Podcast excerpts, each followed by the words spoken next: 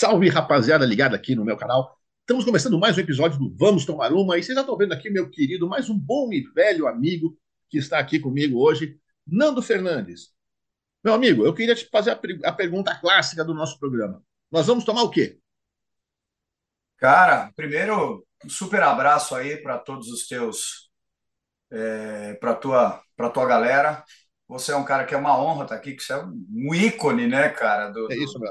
Do jornalismo rock and roll do Brasil, uma enciclopédia, né? Aliás, adorei os azulejos aí atrás da Não sua é? decoração, né? Essa parede de azulejos, né?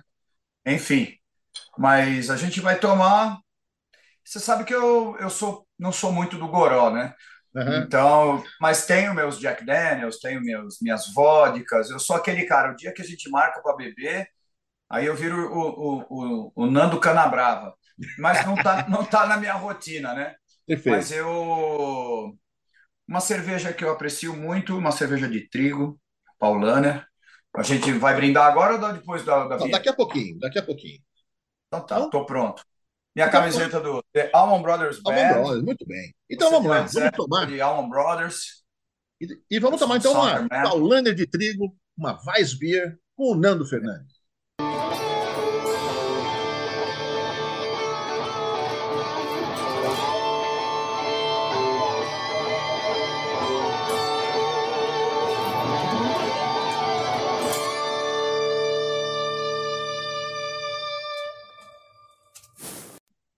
Então é isso, vamos tomar então uma Paulaner, uma Weissbier com o Nando Olha, olha, só ó. que belíssima caneca. É um, do- é um dos muitos assuntos que a gente vai ter para conversar hoje. Saúde, meu caro. Tintim.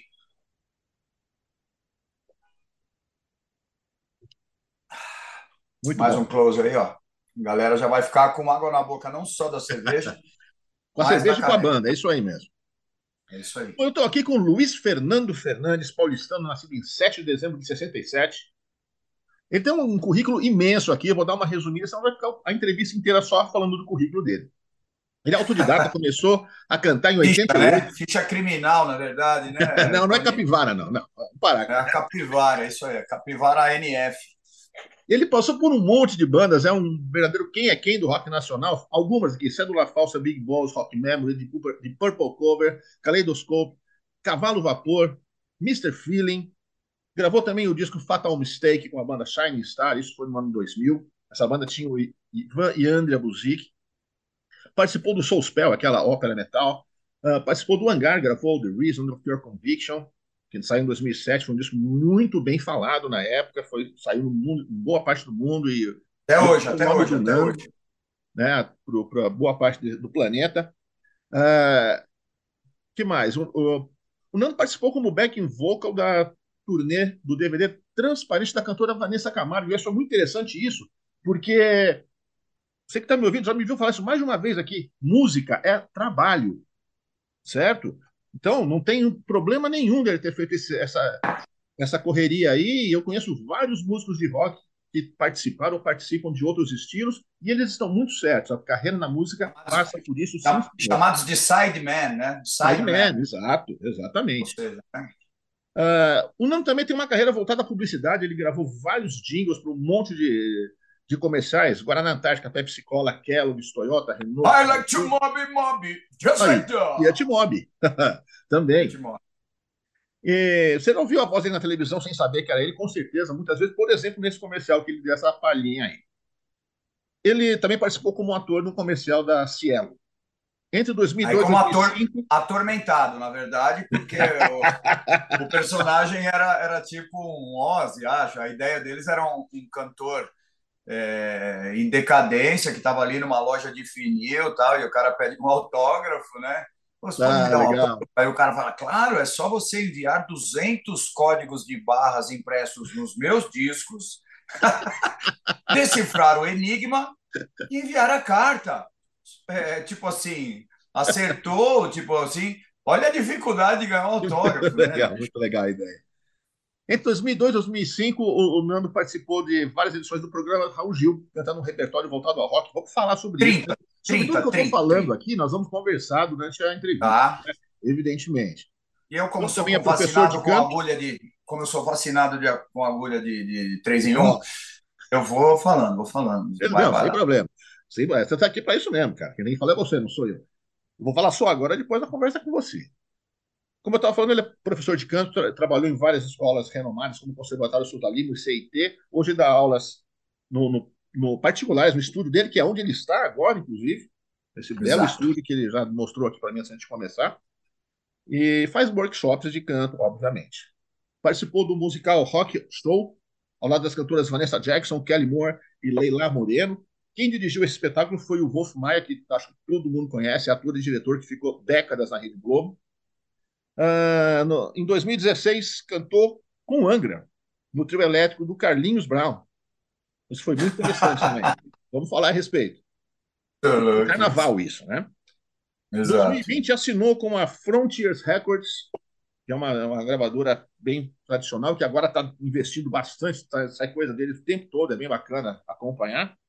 E ele gravou dois trabalhos, o Brother Against Brother, com outro grande vocalista, que é o brasileiro, que é o Renan Zonta, do, do Electric Mob, e o Grandmaster, que tem na guitarra o Jens Ludwig, do Ed Guy. No momento, ele está com a super banda sinistra que ele já apresentou aqui na hora do nosso brinde, que tem o Eduardo da Noite, tem o Luiz Mariucci, está lançando o primeiro disco. O, além de tudo isso, ele é irmão do Rogério Fernandes, que é vocalista do Carro Bom, acabou de lançar um disco excelente chamado Migalhas. E o Nano também foi jogador de futebol, chegou a bater uma bolinha profissionalmente, nós vamos falar sobre isso também. Assunto ah. não falta. Antes de engrenar o papo, migalhas, ó, migalhas, fazer... ó, migalhas, ó, migalhas aqui, ó. Sim, falamos do Migalhas na última, na última edição que eu conversei com o Esquevano. Com o Marcelo. Então. Estava aí, eu falei com ele, ele falou, pô, já sou sócio lá do Tony, pô. Falei, tomou uma comigo aqui na, na última. O Bruno Suter também mandou um abração para você. Falou, oh, grande sou... Bruno, legal, legal. Também já bebeu uma comigo aqui. O pessoal. É verdade, é, é verdade, é verdade. Tomamos várias cervejas com vários amigos aqui. E... Queria fazer aquele jabazinho do bem. Queria pedir para você que está nos assistindo se inscrever aqui no canal. Uma vez inscrito, vai aparecer um sininho do lado. Você clica no sininho, sempre que tiver alguma novidade no canal, você vai ficar sabendo. Quero que você também dê um like nessa conversa que eu estou tendo com o Nando posta um comentário, pode falar bem, pode falar mal também, não tem problema nenhum. É Exato. tudo muito rápido, é tudo grátis e não dói.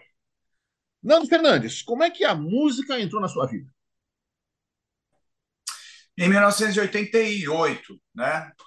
A galera já deve ter visto aí no eu comentar outras vezes que, olha, eu fico mexendo no cabelo, fico, parece que eu tenho, é, que eu sou, como é que chama, hiperativo, né? Não Mas não é, é, é só com vídeo essa noia é só com vídeo, normalmente eu não sou, não. Mas aí, enfim.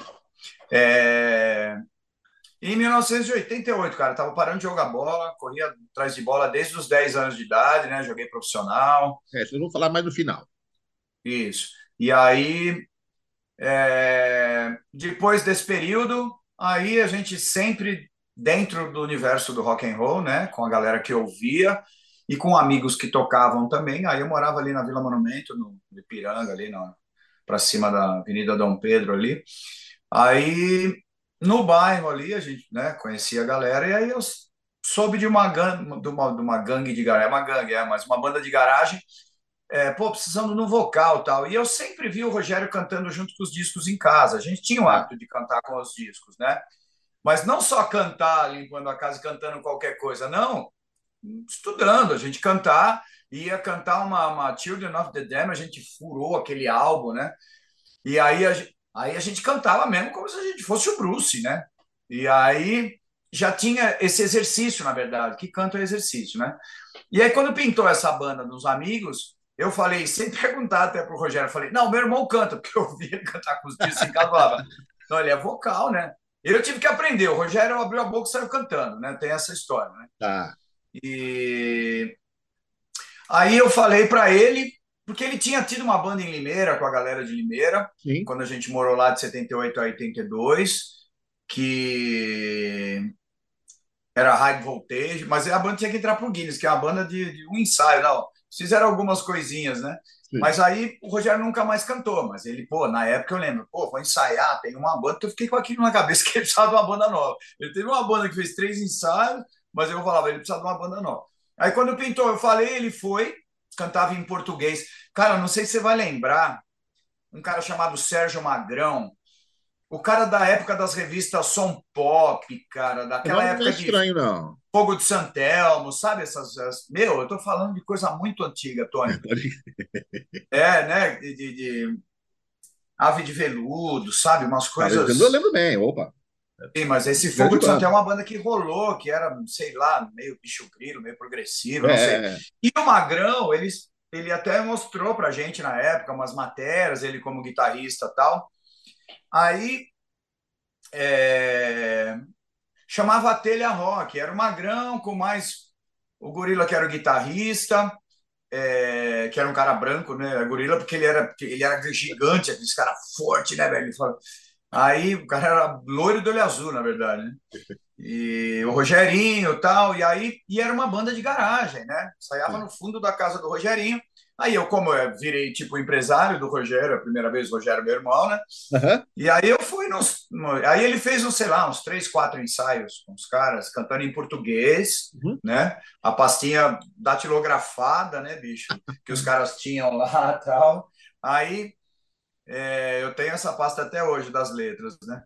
E aí um dia ele, ele resolveu que não não não estava mais afim de, de, de ir, né? Ele foi nos quatro ensaios, eu não sei se ele não curtiu, aí ele falou, ah, acho que eu não vou mais, não sei o quê, eu não lembro se ele estava gripado também junto.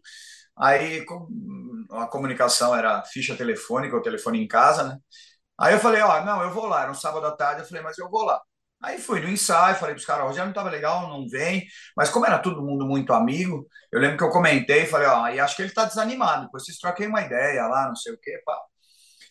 E nesse mesmo dia, os caras falaram, não, você já veio aí uns quatro ensaios, você não sabe nenhum aí, só para fazer uma brincadeira aí com a gente. E eu lembro que cantei um trecho do, do Punk da Sogra, era um cara apaixonado pela sogra. Que droga, estou amando a minha sogra. E se ninguém quiser aceitar, eu fujo com a velha para Bagdá. Que, que droga. O cara pira. E aí eu peguei o microfone e brinquei com os caras ali umas coisas, né? Aí depois o Rogério resolveu não fazer mais. Só que eu conti- continuei indo nos ensaios. Tá. E rolando essa história de, oh, faz uma guia aí, brinca aí, não sei o que, tal, tal.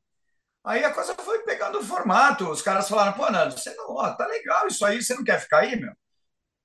Aí eu falei, pô, meu, ah, vou tentar, vai. E aí deu certo. E aí depois essa banda virou Cédula Falsa, que aí meu primeiro show foi no, no, no Vitória Pub. Eu tenho até o flyer desse show. Legal.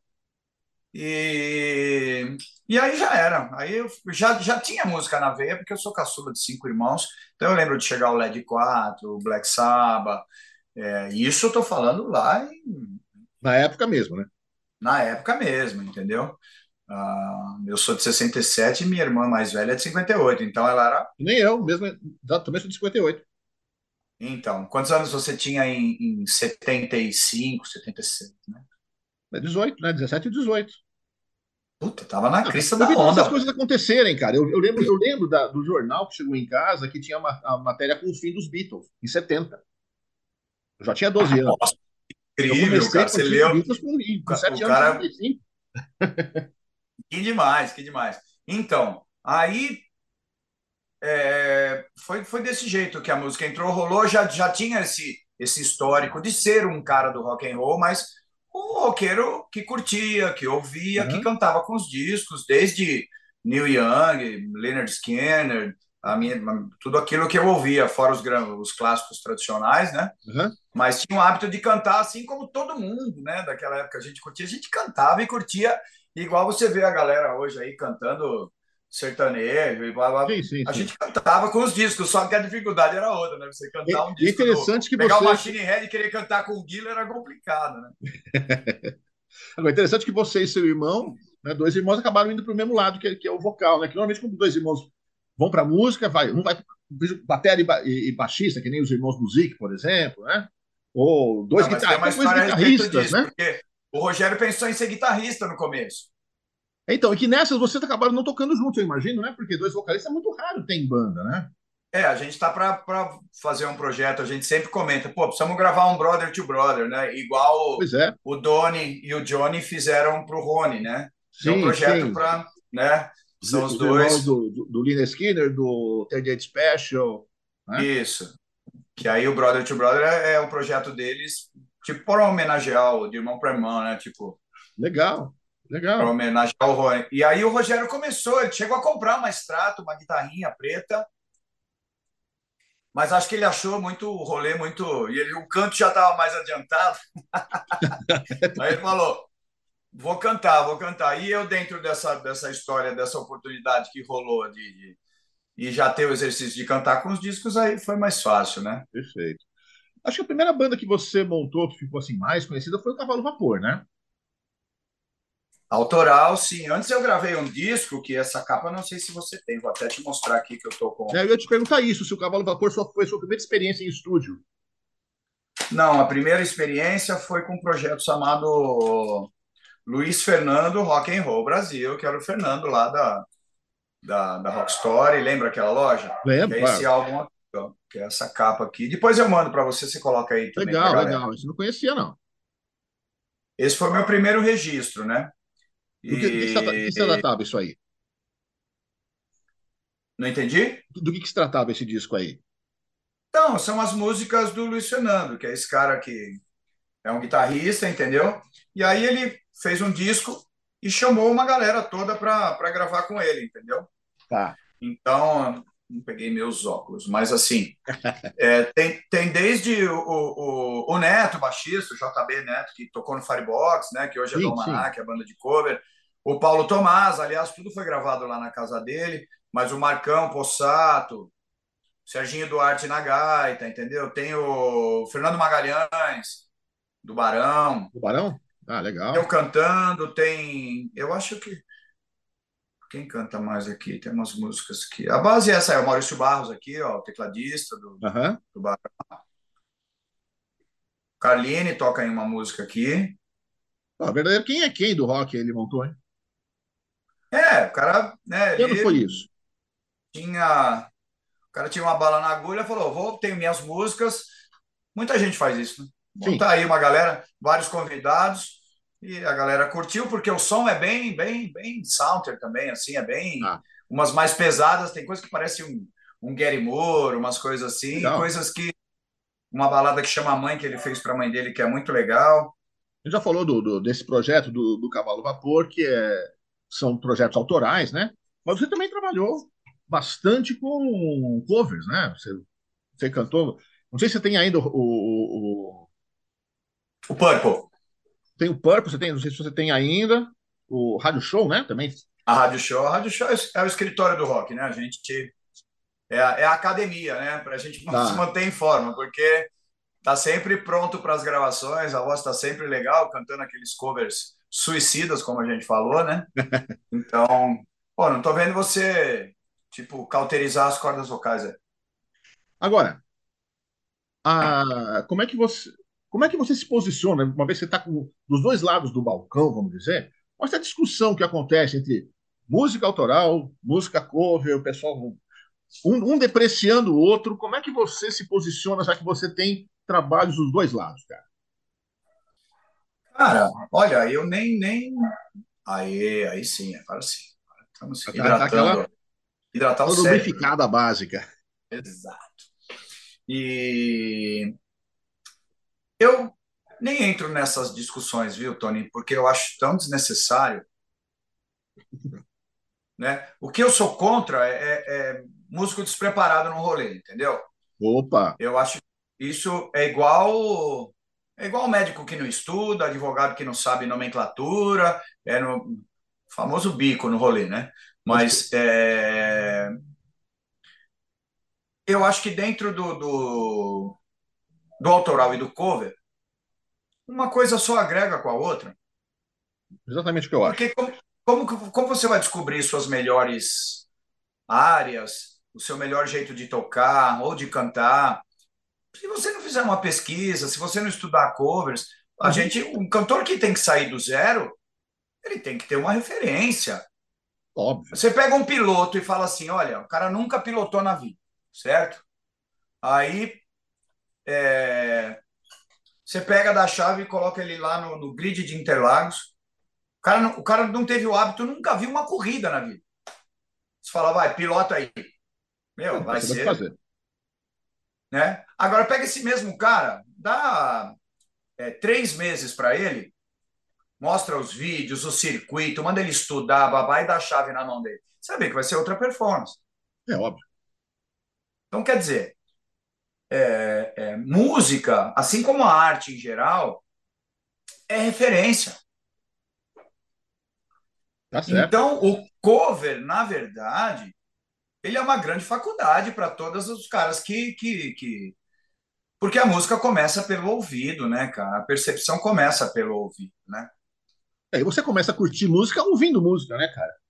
Ah, tu, e aquilo que vai te despertar, na, no caso do músico, é, que eu acho que é até um privilégio, que é você ouvir falar, puta, olha, que eu gosto de baixo, meu, olha que puta, eu presto atenção nisso, não sei o quê.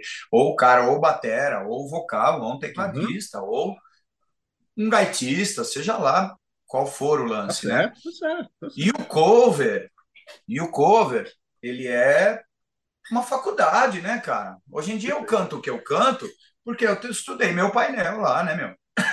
Por isso é. que eu fiz questão de colocar ali Coverdale, Glenn Hughes, Paul Stanley, Robert Plant, Gillan, Yorny Land, Paul Rogers, Bruce Dixon, Bon Jovi, John Fogerty, é, Steven Tyler, Freddie Mercury, Ray Gillen, Chris Cornell, Ronnie Van Zant, Rogério Fernandes, Sebastian Bach e Ron James Dio. Puta merda, desculpa, né? Precisava... É muito legal dizer... você lembrar do Ray Gillen. O pessoal às vezes não lembra dele, ele, é, ele foi um puta. Não conhece, não conhece, porque todos os vocalistas que eu, eu apresento, ou alunos, todos, os caras falam, meu, o que é esse cara cantando? Não é? Que absurdo, cara. Então, quer dizer, aí o cover é isso, cara. O cover é você estudar, e a gente tem essa oportunidade, né? Perfeito. Assim, perfeito. sei lá, que em outras profissões o cara tem esse repertório, pode ter, um advogado ele pode digitar hoje no YouTube, sei lá, grandes é, defesas de não sei o que sei lá, pode aparecer um monte de advogados, os caras destruindo umas defesas no júri, pá. Puta, é aquilo lá, o cara vai estudar, vai ver o que ele curte e vai absorver. É isso. Né? Porque tem cantores que eu gosto de, uma determinada coisa que o cara faz, outras eu prefiro de outro, e isso ah. são os elementos que completam quem sou eu. Por isso que no meio do meu painel tem um NF. Ou seja, eu tenho um pouco de tudo aquilo ali. Perfeito. Então, mas eu acho que essa briga é, não é na questão do autoral e do cover, e sim daquilo que se proporciona em cima disso. Como assim?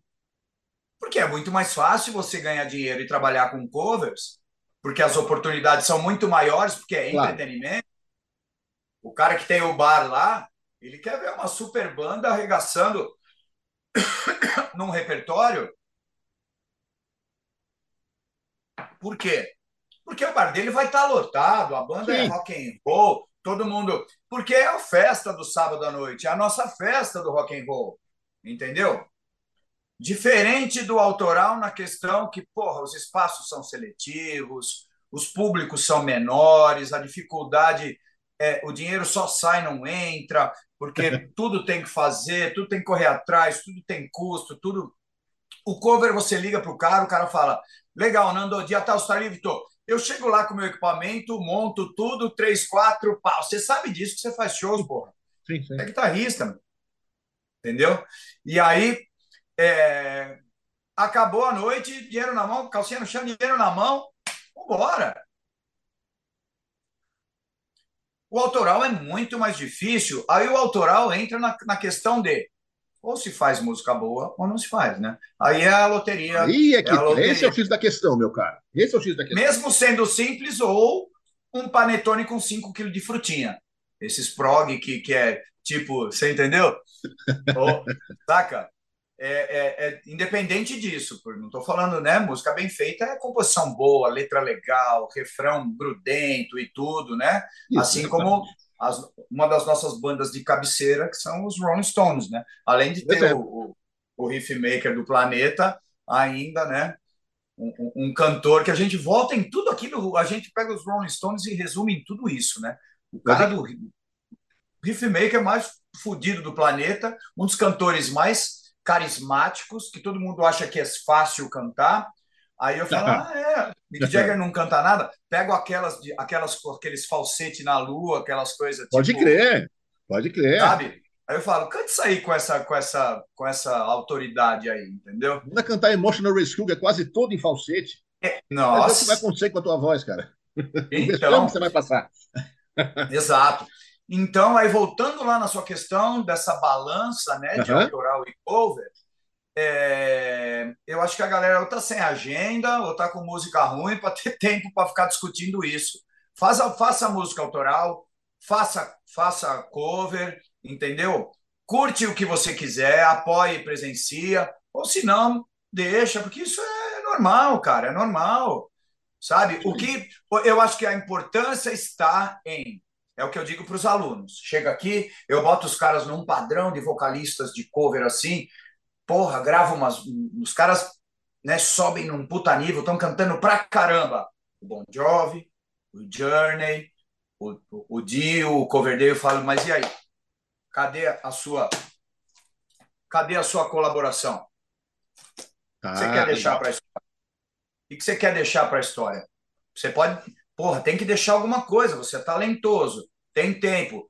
Né? Tudo bem, tem outros trabalhos, mas, porra, encara o seu talento de frente e, e dá um pouquinho de mais atenção para ele, porque ter não é tudo nessa vida, o ser é que é foda. Então, Pode você ser. vai ser alguma coisa sendo talentoso desse jeito, você investe, paga uma puta grana para fazer aula comigo, que é caro.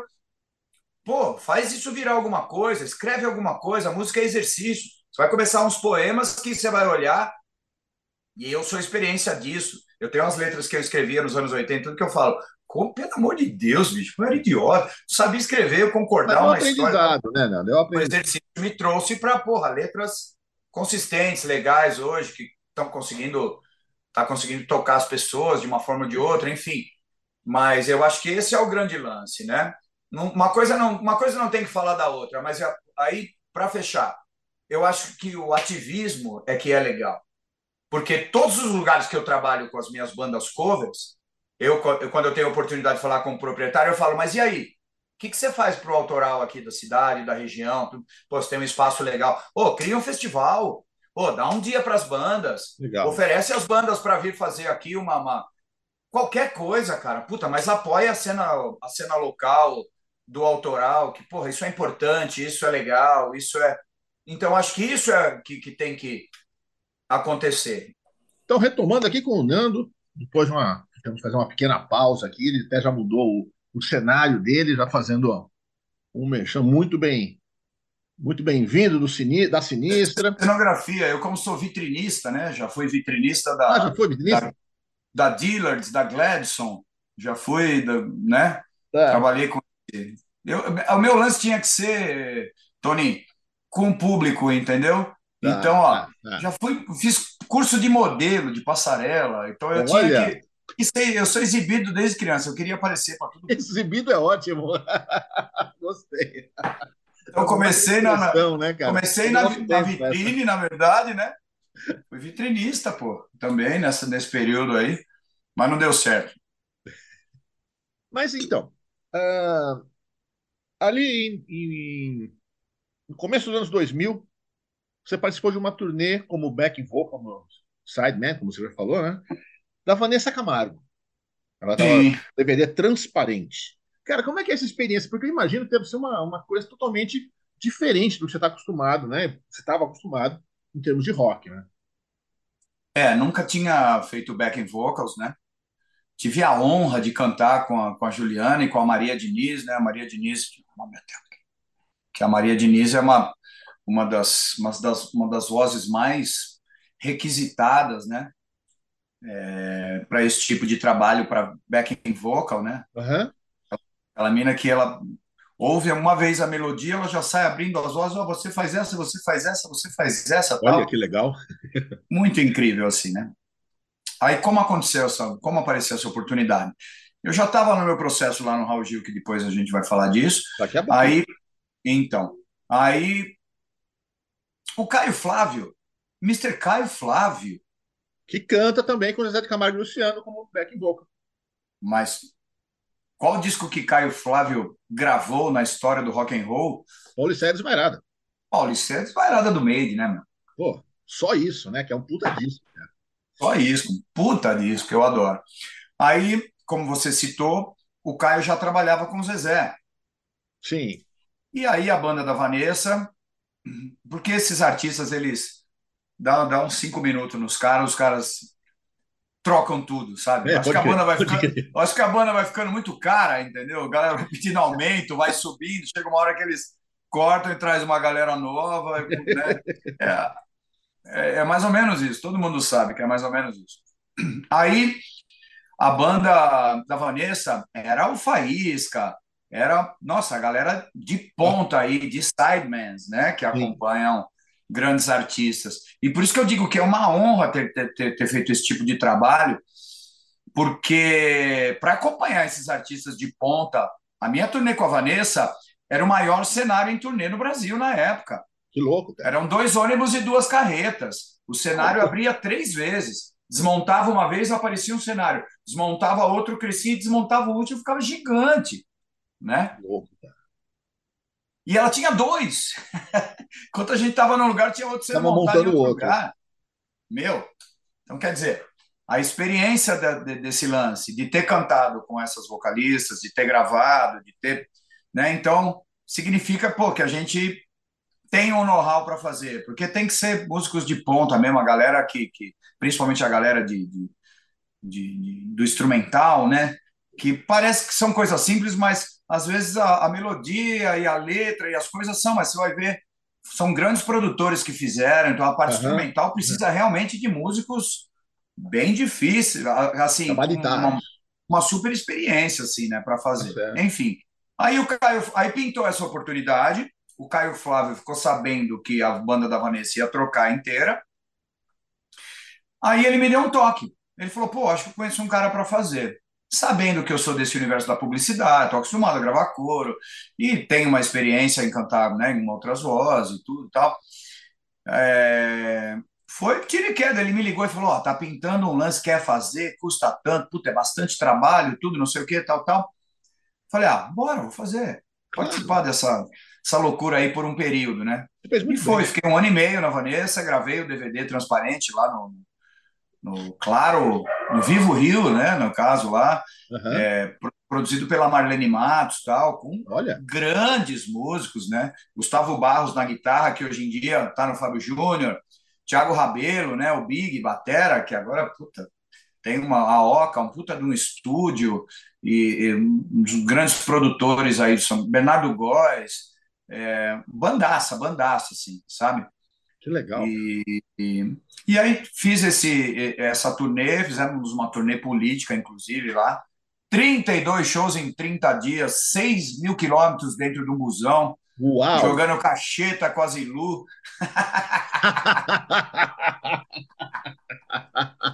É a mãe dela, né? Nunca joguei tanta cacheta na vida meu, do que com a Zilu, velho. E eu tinha sorte ainda, a mulher ficava brava, ficava brava. E aí ia lá pro fundão, a galera do fundão, né? De madrugada, às vezes todo mundo dormindo, nega tava sem sono, falava, vamos pra cacheta, vamos lá, dinheiro, bom cassino. Olha.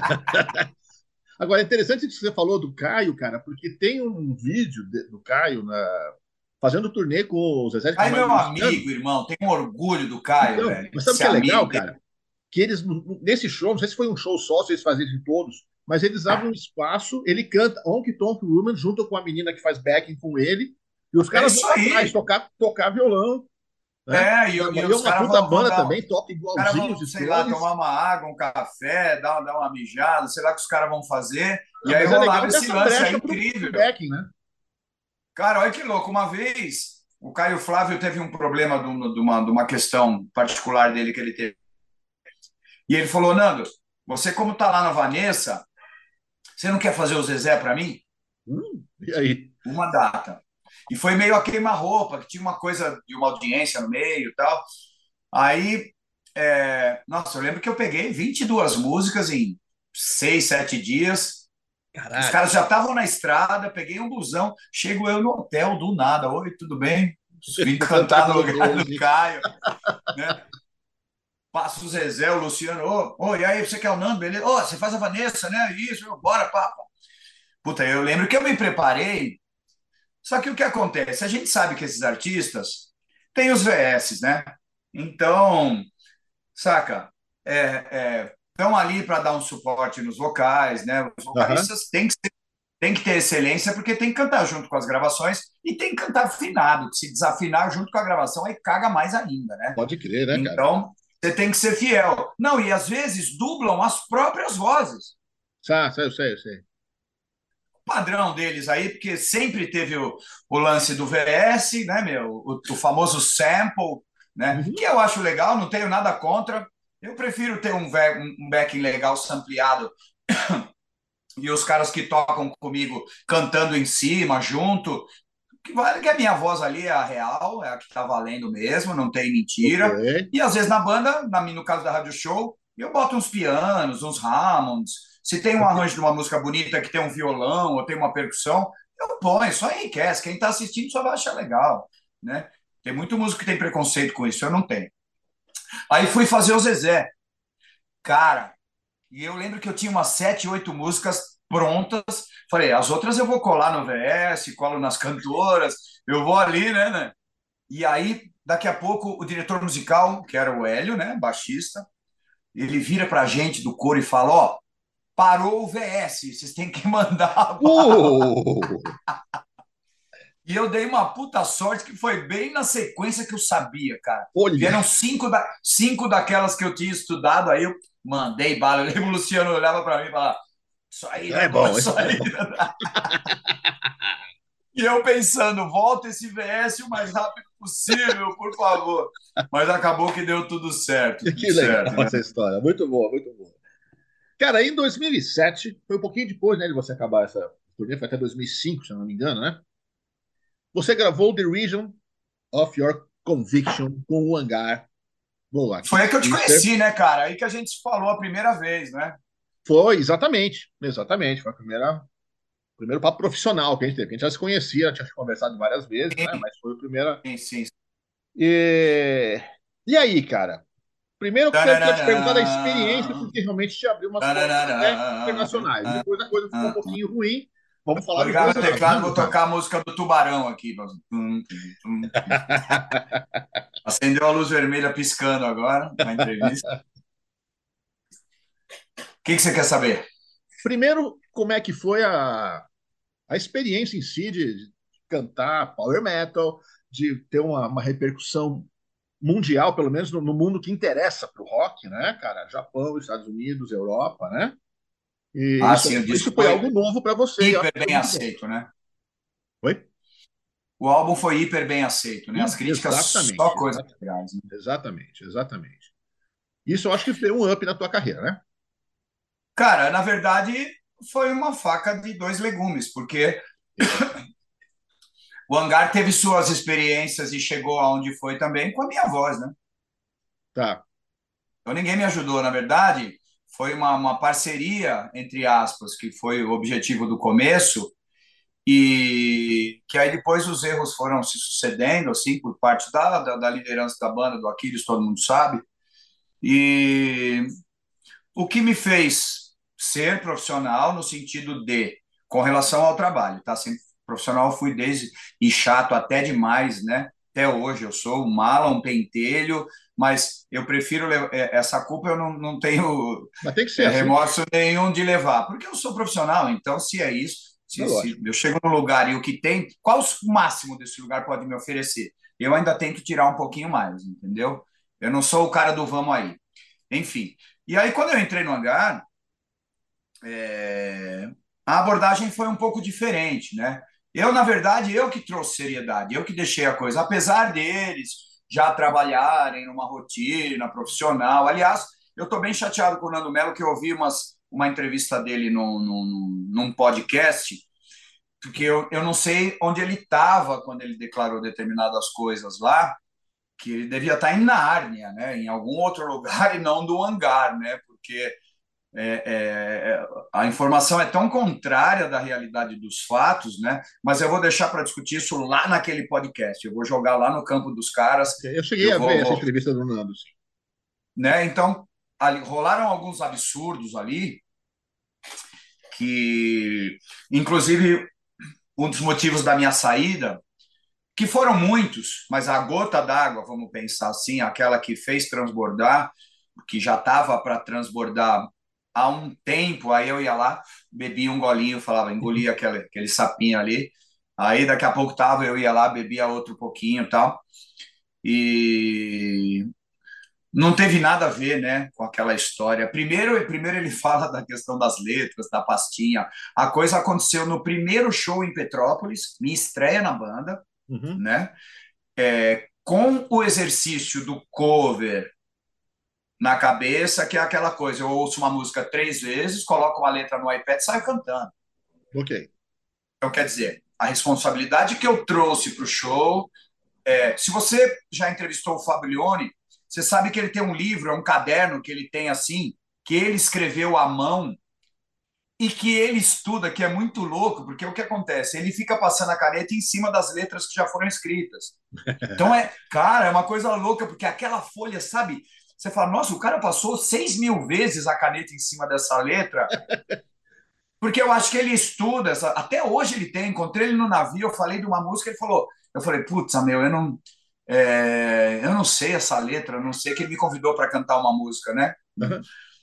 Aí ele, aí ele tirou esse caderno, conheci esse caderno assim. Eu falei, caramba, ele falou: não, eu tenho todas as letras que eu gravei aqui que eu vivo estudando. Por isso que eu andava com a minha pasta de tá. letras no hangar né? Então, quer dizer, a única coisa que eu li na vida no hangar foi aquele medley de 15 minutos que o Aquiles montou com 12 partes de música do Iron Maiden, que eu falei, puta, meu. E a After All do Black Sabbath, que eu acho que eu li umas duas ou três vezes, depois eu já decorei e não precisava mais ler. Mas esse show, que foi o primeiro show do hangar em Petrópolis, eu falei para o Aquiles, falei, olha, eu vou deixar minha pasta aqui no Praticável, aberta, na Skin and Bones, que é a única que eu estava com umas dúvidas. E eu uhum. falei, como as minhas águas vão ficar aqui, eu venho tomar alguma água. Se eu tiver alguma dúvida, quando eu vier aqui dar uma, beber uma água, eu dou uma sacada e deixo aqui. Por isso que eu quero que ele mostre um vídeo ou uma, uma foto ou alguma coisa que eu tenha uma pasta de letras no monitor. Se isso era uma rotina, isso deve ter em vários registros, concorda? Ou um vídeo onde eu esteja parado, olhando para baixo, cantando um hangar e lendo alguma coisa. Se eu estiver fazendo isso, ou é esse esse é, essa, esse medley do Iron Maiden, que algumas partes eu não sabia, outras eu sabia, e eu ia decorando com o tempo, e ou algum ou eu cantando uma After All e dando uma fitada no peixe olhando o gato, tanto na gravação do DVD do, no Centro Cultural, que não ah. saiu você, eu nunca falei isso também, se você quiser saber, eu te conto os motivos, numa, numa talvez numa próxima.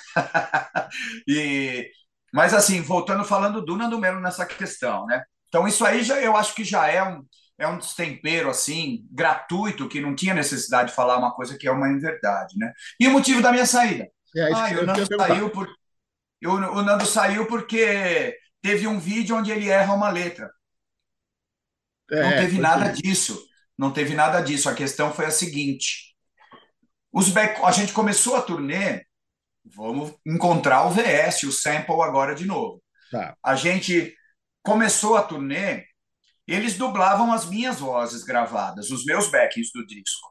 Porque no, no, na gravação, no VS, né, que ia junto com a gravação, porque tinham vários detalhes das músicas e, e, e loops e aquela coisa tal, tinha os vocais gravados também.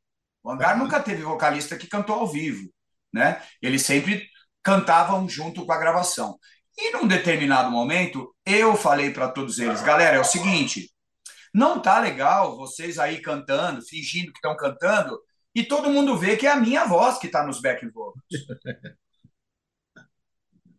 né? Aí o Eros Trent pode te falar a respeito disso. Aí eu falei, faz o seguinte, marca um dia vocês, vai lá no Mr. Som, gravem vocês as próprias vozes.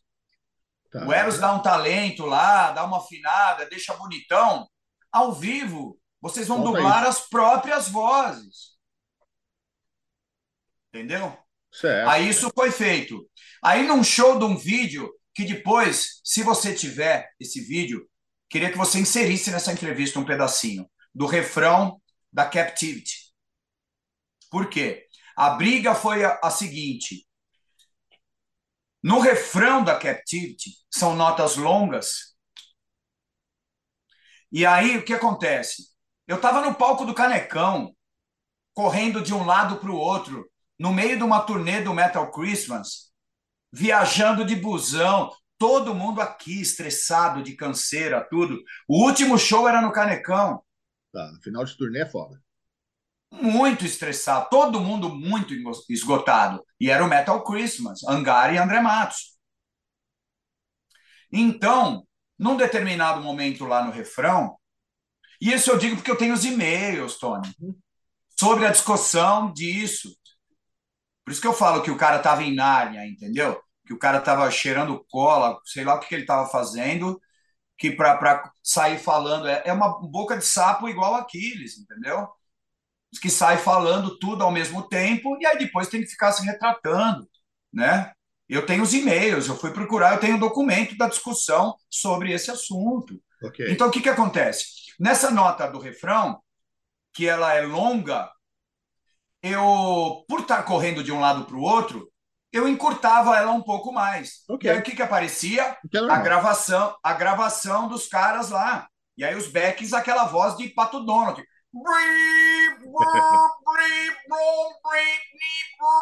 Sabe? E aí você vê isso no vídeo. Aí a discussão foi essa.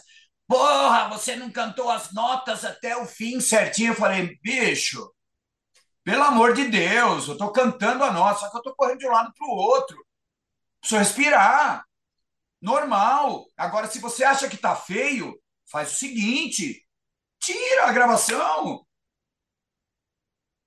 Eu sou o frontman, eu tô ali correndo, eu tô... a minha verdade tá ali, eu tô cantando. Você uhum. entendeu? Ou fala, Nando, corre o risco de você encurtar? Pô, vamos encurtar aquele backing também? Se a gente parar antes, tudo bem. Se você continuar, beleza, legal. Sim. Não aparece o backing gravado lá, com uma voz de, de, de mocó comendo leite condensado, entendeu? é.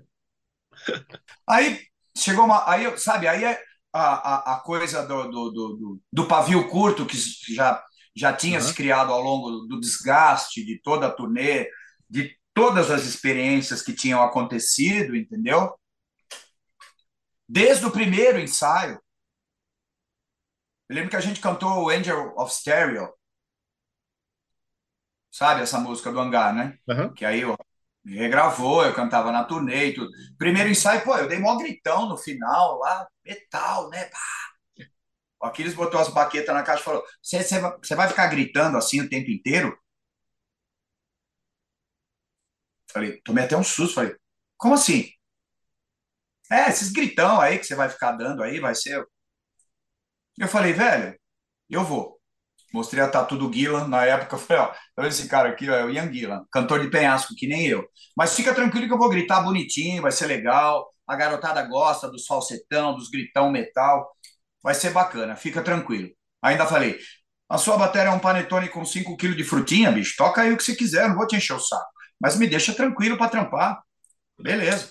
Então, quer dizer, e aí, depois de uma história dessa, com o pavio curto, qualquer coisa que aconteceu, olhasse torto para mim, eu ia falar. Sim, sim, fui. sim, sim. Né? Então, é... mas esse texto é gigantesco, esse, eu imagino, o, Tony. Eu imagino. Entendeu? E, e, claro, ninguém erra sozinho. Claro que tem ação e reação. Só que a reação também entra no bolo. Claro. Muita, muita a, a, as minhas indisponibilidades, indisponibilidades, é isso, né?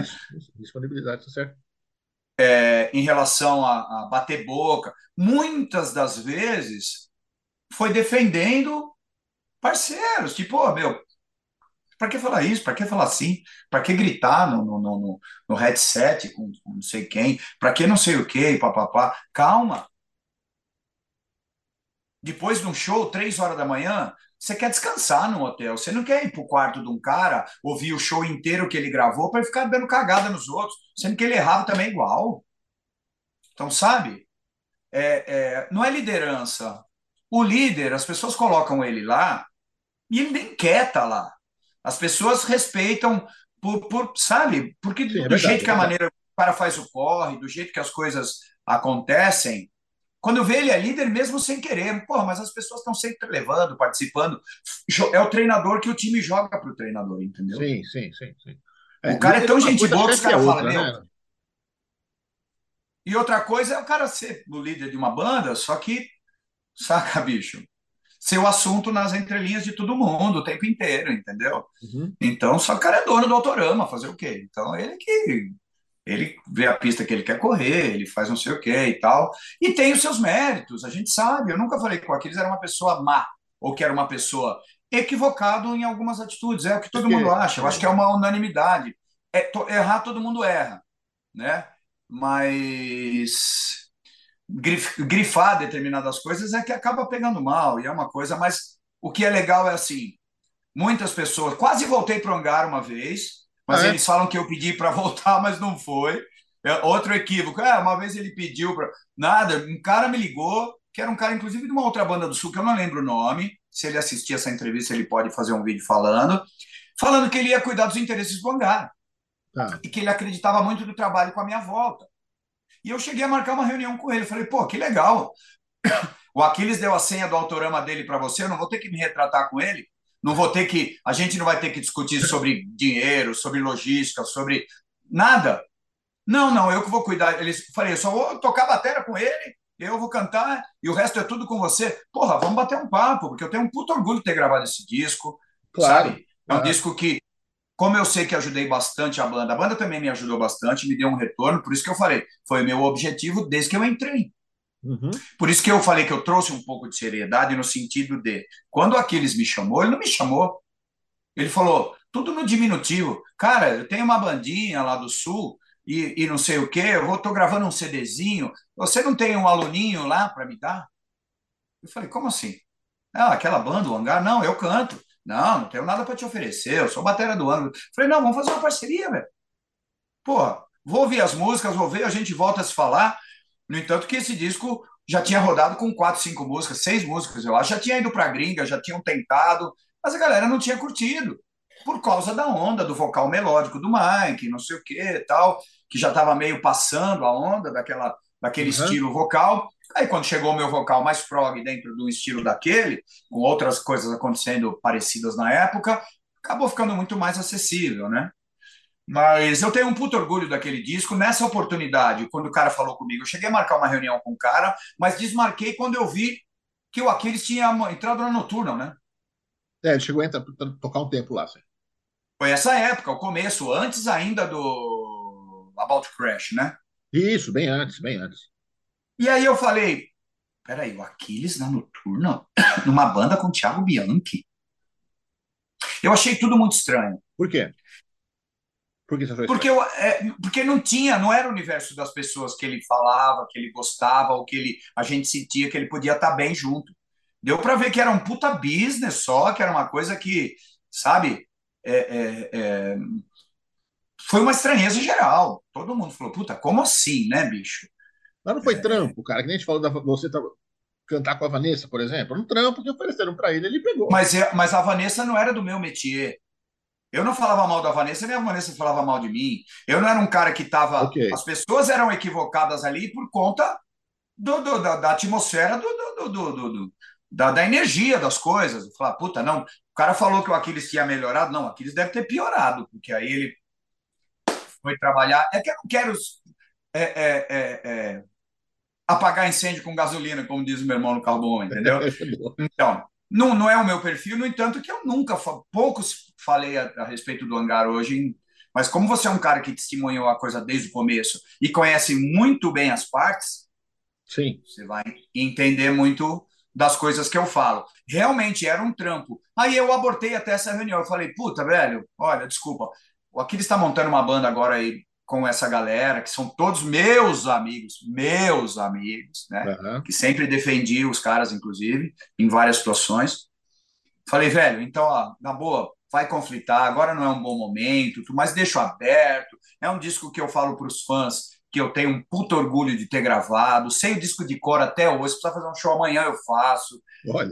Respeito muitos cantores que vieram depois. Humberto Sobrinho é um monstro e é meu amigo. André Leite é um super monstro e é meu amigo. Pedro Campos é um menino que é, é, eu participei de votação para escolher ele para a entrada do Soulspell, no Soulspell, e cantando Carry On no manifesto, e o voto que decidiu foi meu. Um carinha que tem potencial, né? É, devia estar tá cantando mais na onda dele e não ter entrado na minha onda. Foi é, uma coisa que eu acho que foi uma coisa que não foi legal desses cantores, tirar a personalidade desses cantores para falar, ó, tem que cantar naquela onda porque é aquilo que virou e não sei o quê tirado do, esses cantores da região de conforto dele, apesar deles terem se, se adaptado muito bem também.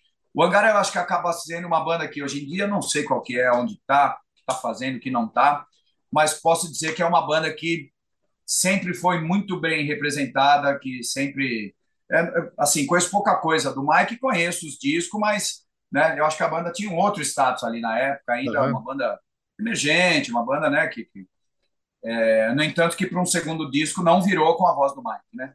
É. Acabou é. virando com a minha. Mas que sempre teve excelentes cantores. Gosto muito do Martinez, o Laguna, meu parceiro, meu irmão até hoje, você entendeu?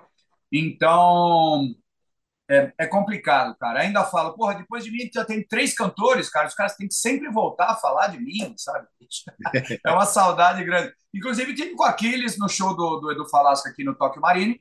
Eu estava fazendo um som no saguão do Toque Marine lá, com uma galera fazendo Purple, LED, Sabá, Santíssima Trindade, um desses trabalhos de cover aí. Quando eu olho para trás, está o Aquiles lá. E aí, qual que vai ser? Né? Aí eu falei, puta, não acredito. Ainda tirei maior sarro dele. Falei, tava com saudade da minha voz, quer tocar comigo, não sabe tocar cover, vai, vai querer. No entanto, que tocamos o Peter Frampton, né? Que é o bônus do hangar lá no Japão e tudo tal troquei uma ideia com ele assim rápido.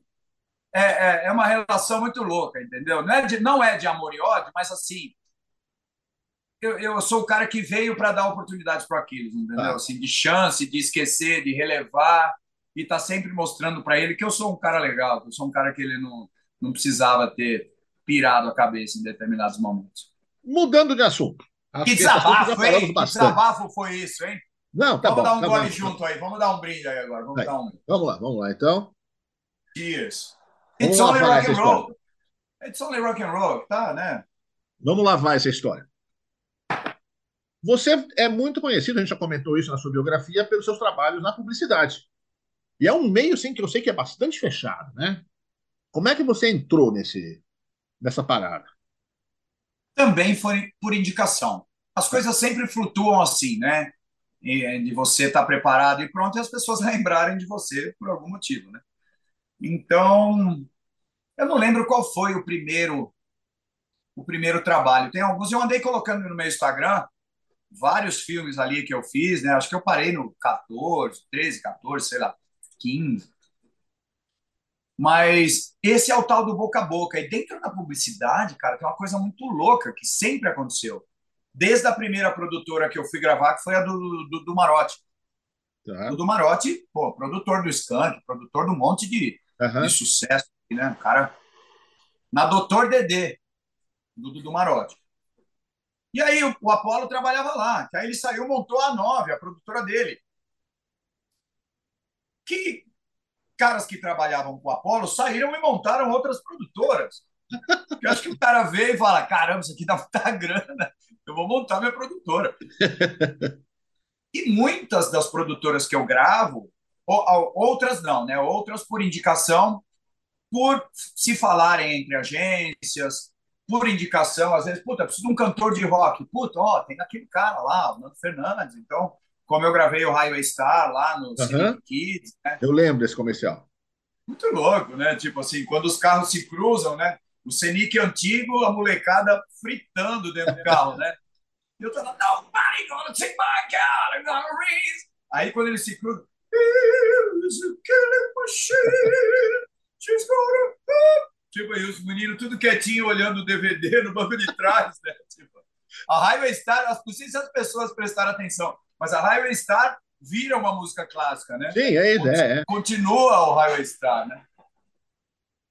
Muito louco, muito louco. O, que é interessante é que então, uma, uma vez Mas o meio é fechado, viu? Eu só vou te falar. A sua pergunta é, é pertinente. O meio é fechado. Total, Mas quando né? você apresenta e vai tendo bons relacionamentos, sendo indicado, porque é o que acontece? Às vezes, como foi no começo, eu fui fazer uma gravação de coro.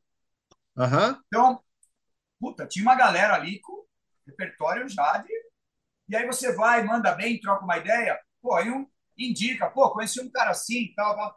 Aí você vai meio, meio que sendo colocado no meio. Dando outra passagem muito importante na sua carreira, muito interessante também, foi a sua participação no programa do Raul Gil. Né?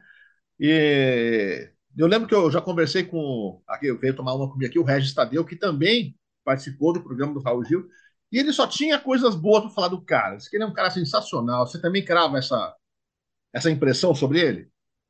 Com todas as com todas as letras, caixa alta. Figuraça, o seu Raul. Eu cantei lá de 2002 a 2005, em exatos 30 programas. Tá. Quando eu entrei naquela história de grupo A, grupo B, sobe e desce, ficava aquela coisa, né? o que é exatamente que você fazia lá, cara? Fazia os covers, né? Cantava, era calouro, né? Ah, era um programa de calouros. Era um programa de calouro. Quem ah. sabe canta, quem não sabe dança.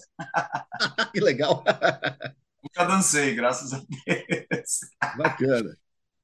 E eu me interessei para o Raul é, assistindo o programa, vendo a primeira temporada, a primeira turma, né, a primeira galera que pintou, porque durante muito tempo, acho que tinha uma cantora meio japonesa que ela, ela ficou mó cara, ninguém tirava a mulher do programa, a mulher estava lá já há 103 anos no Raul Gil e ninguém tirava.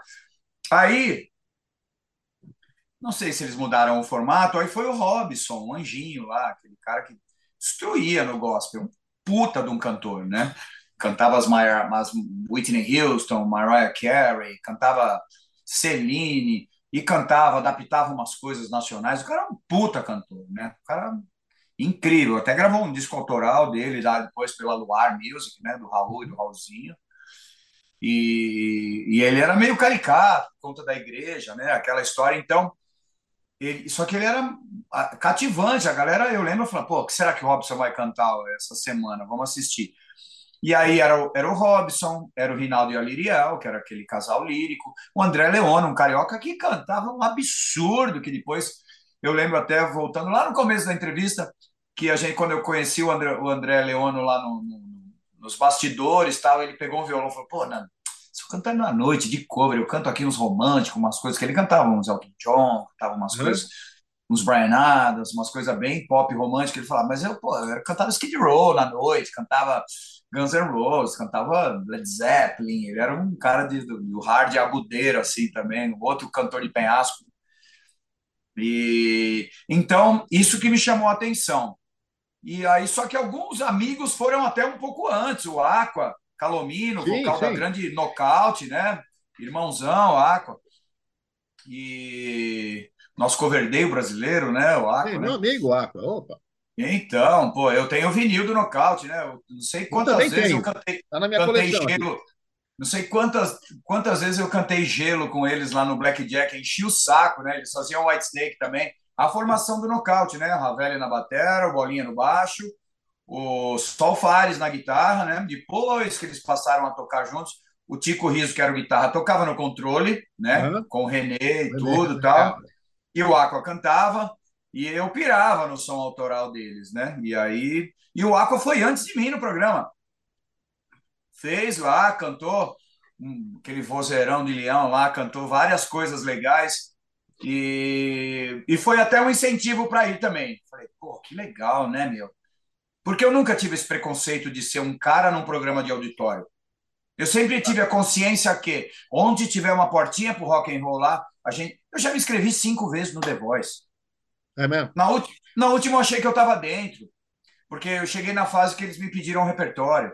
20, ah. 10 músicas em inglês, 10 músicas em português. As minhas músicas em português foi Carro Bomba, Kamikaze, Tafo, é, é, um Raul, aí, né? um Zé Ramalho, é, umas coisas assim, um, um ACDC, um, um Led Zeppelin. Uhum. Aí acho que eles não tiveram coragem. Falou, não, vamos deixar esse cara aí pro sessentão, pro sênior, depois dar uma cozinhada nele aí. Então, mas a, a pergunta do Raul Gil é a seguinte. Então, isso que me levou para o programa. Aí fiz teste e passei. Fui lá, a primeira música que eu cantei foi Save Me, do Queen. Opa! E desde o primeiro programa, 30 programas que eu passei, o Raul Gil. Cheguei a sair com o velho, a gente foi pro bingo, circos lá que tinha na Ibirapuera, botar dinheiro nas máquinas, que eu não sei se ele tinha alguma parceria, o que ele fazia, mas um dia ele, vamos comigo jogar bingo, não sei o quê. Vamos lá e, e, e, nossa, é um cara muito divertido, um puta de um cantor. Seu Raul é um cantor de primeira, da linha de bolero, da linha de, de, de erudita, tudo. Um cara incrível, entendeu? O Raulzinho também é legal, mas o Raulzinho é que tinha que fazer o papel de, de chato na história, né? Porque é Produtor, é né, assim. cara? É sempre assim. O papel dele era meio ingrato, mas um cara legal também. É... Mas o seu Raul, um figura, cara. Não tem como não gostar daquele velho. É, é, é, pô, meu, Boêmio, velho, é Nelson Gonçalves, Lúcio Gatica e, e, e as músicas italianas. Não tem como aquele cara ser. Assim, lógico, é, é, é, um super ícone. A gente não imagina o que é habitar o universo de fama dessas pessoas. Claro, claro, claro. Então acaba você. Deve acontecer, eu digo porque, né, meu? Eu sou do Almost Famous, né? Eu sou do, do quase famoso. quase famoso, é isso aí. É, puta filme. Mas, puta filme. É, mas na relação pessoal, assim, não sei se o velho foi com a minha cara também, se o velho gostava de mim, porque eu também tratava ele com uma supernaturalidade, né, meu? Tem isso também. Tem isso Ô, também. Leandro, vamos, no- vamos no bingo, vamos embora. Entrava lá, não, não, não, não. não. vamos de, de, de- E ele chamava de Sei. Nando Fernando, né? Leandro Fernando, vem aí. Ah, E eu falava, às vezes eu falava, seu Raul Nando Fernandes, né, senhor? Não, todo mundo sabe, é, é o cabelão do rock. muito legal. Isso é bom, hein? Eu, às vezes eu falava, vou cantar o quê? Ah, Steel Avenue do Scorpions que eu canto. Ele, "Ah, Isso aí é difícil, hein? Quero ver lá quando chegar lá no Agudo. Ele Mas não tem que falar. cara. Ele sabia tenho que estava fazendo. muita honra de ter cantado num programa de auditório na Rede Record, que tinha suas limitações com o repertório. Se eu quisesse Sim. cantar The Number of the Beast, eu não podia, porque imagina, na Record, né? Não dá. As mulheres não podiam nem cantar malandragem, era uma música vetada por causa do sistema religioso lá, da história. Agora, né? me diz uma coisa, Nando. O, o Raul Gil entendia de rock, ele sabia o que estava cantando? Sabia? Ah, o velho antenado, né? Muito É mesmo? Que tempo. legal, de- cara. Sabe? É, é, é, sabia quando ia Queen, quando falava do vídeo. A primeira vez vai cantar o quê? Ah, vou cantar Save Me do Queen. Não sei o quê. Muito legal. Mas o Raul Gil, através da história dele, do carisma dele, pô, é um cara que no auge ali desse programa, da primeira temporada que eu digo que era Robson, é, é, Rinaldo Liriel, André Leono, Vandê, que era um negão que ia lá cantar os, os, os All Night Long, All Night. Ia cantar um monte de coisa, cantava uns reggae. O Vandê era um puta de um personagem, puta de um artista. E tantos outros que cantaram. Eu sou da segunda geração Tá. praticamente da segunda geração, junto com o Aqua, junto com Patrícia Camin, junto com o Russo, o Russo que todo mundo conhece, que toca violão, toca gaita e Aham. Kazu, fazia o Kazu com a ponta lá do, do, do- Sei, sei. do refrigerante, a história e tal. E durante onde eu fiquei 30 programas, mas é, não tenho o que falar. Era sacrificante porque chegava meio-dia, passava o som, às vezes ia cantar 10 horas da noite. Era o último Nossa. bloco que tinha que gravar. Então a gente tomava aquele chá de corredor, entendeu? Conhecia muito artista legal, conhecia a Shakira ali, passou na minha frente. Oi, aí, tudo bem? E Sério? uma coisa legal que todos sempre tinham jurados convidados, né? Aí que você vê a temperatura da história, né? Aham. Então, é, todos os, os jurados que eram convidados, que faziam junto com José Messias e com a Marli Marley, por exemplo, é, todos sempre votaram em mim. Olha, Não teve um programa que eu cantei que um jurado que era convidado não tenha me escolhido na minha participação, entendeu? Interessante. Aí é que, é que- aí que rola aquela história que eu falei, né? Inclusive, um dia a Marli Marley falou: Mano, você só canta música internacional, você tem que cantar música nacional. Aí vou lá eu, peguei para cantar Pai do Fábio Júnior. E aí? Cara, foi incrível.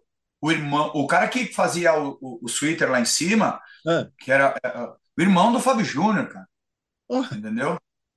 É, aí eu falei, vou cantar Pai do Fábio Júnior. E aí fui, aí performei, porra, legal pra caramba, fiquei realmente emocionado. No final da, da apresentação, fui até o fundo do palco, sentei na escada, e aí aquela coisa, pai, pai, né? E aí uma puta interpretação, dei uma puta ênfase legal. Aí no final, na hora da votação, ficou entre o cara que eu e um cara que cantou uma música italiana, e a Marli Marley era o voto dela. Escolheu quem? O cara que cantou a música italiana. música Olha, mas internacional. que é, Pô, falei assim, Marli Marley, aí acabou o programa, eu falei, pô, Marli, isso é legal, hein? Faz minha cabeça para cantar música em português. Eu chego aqui, detona, você escolhe o cara que cantou, mas aquela era toda italianona também, aquela coisa de gostar do erudito, Tá acabou. certo. Nem lembro qual é a música, mas muito legal, cara, puta experiência legal. Você, nas bandas que você participa, você compõe também as linhas melódicas, além de fazer as letras? Sim, na verdade, Tony, é, eu sempre fui, fiz meio trabalho de bombeiro nas bandas, né? É, eu sempre fui apagar incêndio na maioria dos trabalhos. Esse Luiz Fernando Rock and Roll Brasil já veio, que é o meu primeiro trabalho, veio uma guia. Então fiz pequenas adaptações nas melodias, tal, umas coisas, mas as músicas já vieram mais para eu interpretar, porque o Luiz Fernando é que compunha.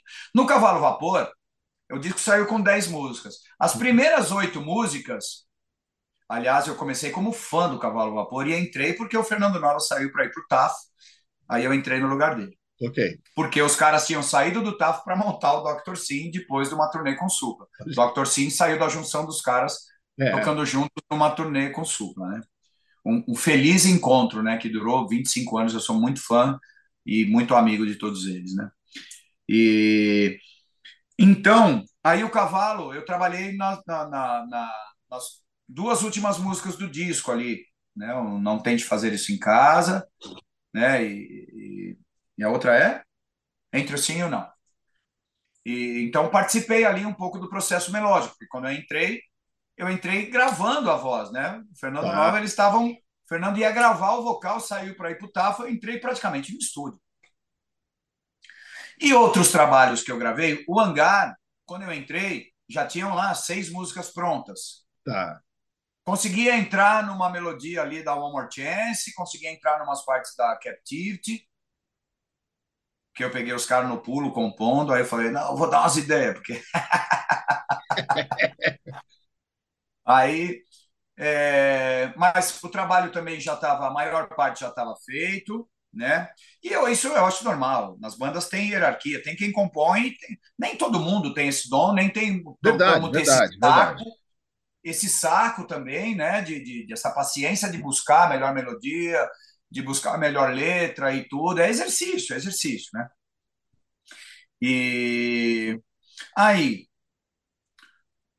o que, que nós temos aqui? Aí tem outras participações, Dreamscape da Alemanha, que eu cantei. As músicas vieram prontas. É, Aham. o, o Fábio Rocha, Shine Star, que eu gravei com o André e com o Ivan. As músicas já estavam prontas, né? Eu fui indicado para fazer o trabalho pelo André e o Ivan, mas as músicas então já só tive que colocava uma coisa ou outra. Sempre dei uns pitacos, mas é, os meus discos da Frontiers, todos vieram prontos. O Alessandro Delvec faz tudo, o cara te manda até as tracks, tudo separado. Você tem que Ah, ah. produzir, lógico, com a liberdade de interpretar alguma coisa diferente, mas já vem formatado. Os- a Sinistra é realmente a primeira banda onde eu pude escrever a respeito dos assuntos que eu queria, com uma banda com o estilo que eu sempre quis cantar. É realmente a banda da minha vida, dos meus sonhos. Mas antes de falar da Sinistra, eu queria falar do que você acabou de comentar, sobre o seu contrato com a Frontiers. Certo?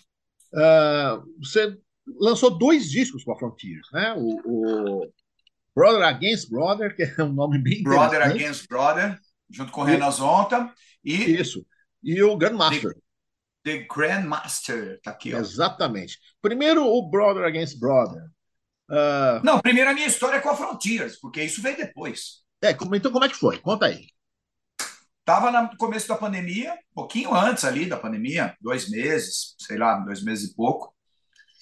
Recebi um e-mail e, ao mesmo tempo, um recado do Juninho Carelli, meu grande brother, né? Parceiro da Sinistra, do, do, do primeiro clipe, da, da, uhum. do Lyric Video. Juninho Carelli é um cara, bicho, ajuda todo mundo também na, dentro da área dele lá de vídeo, de criação, de imagem. O cara é um puta de um parceiro de todo mundo aí dentro do rock and roll, do heavy metal.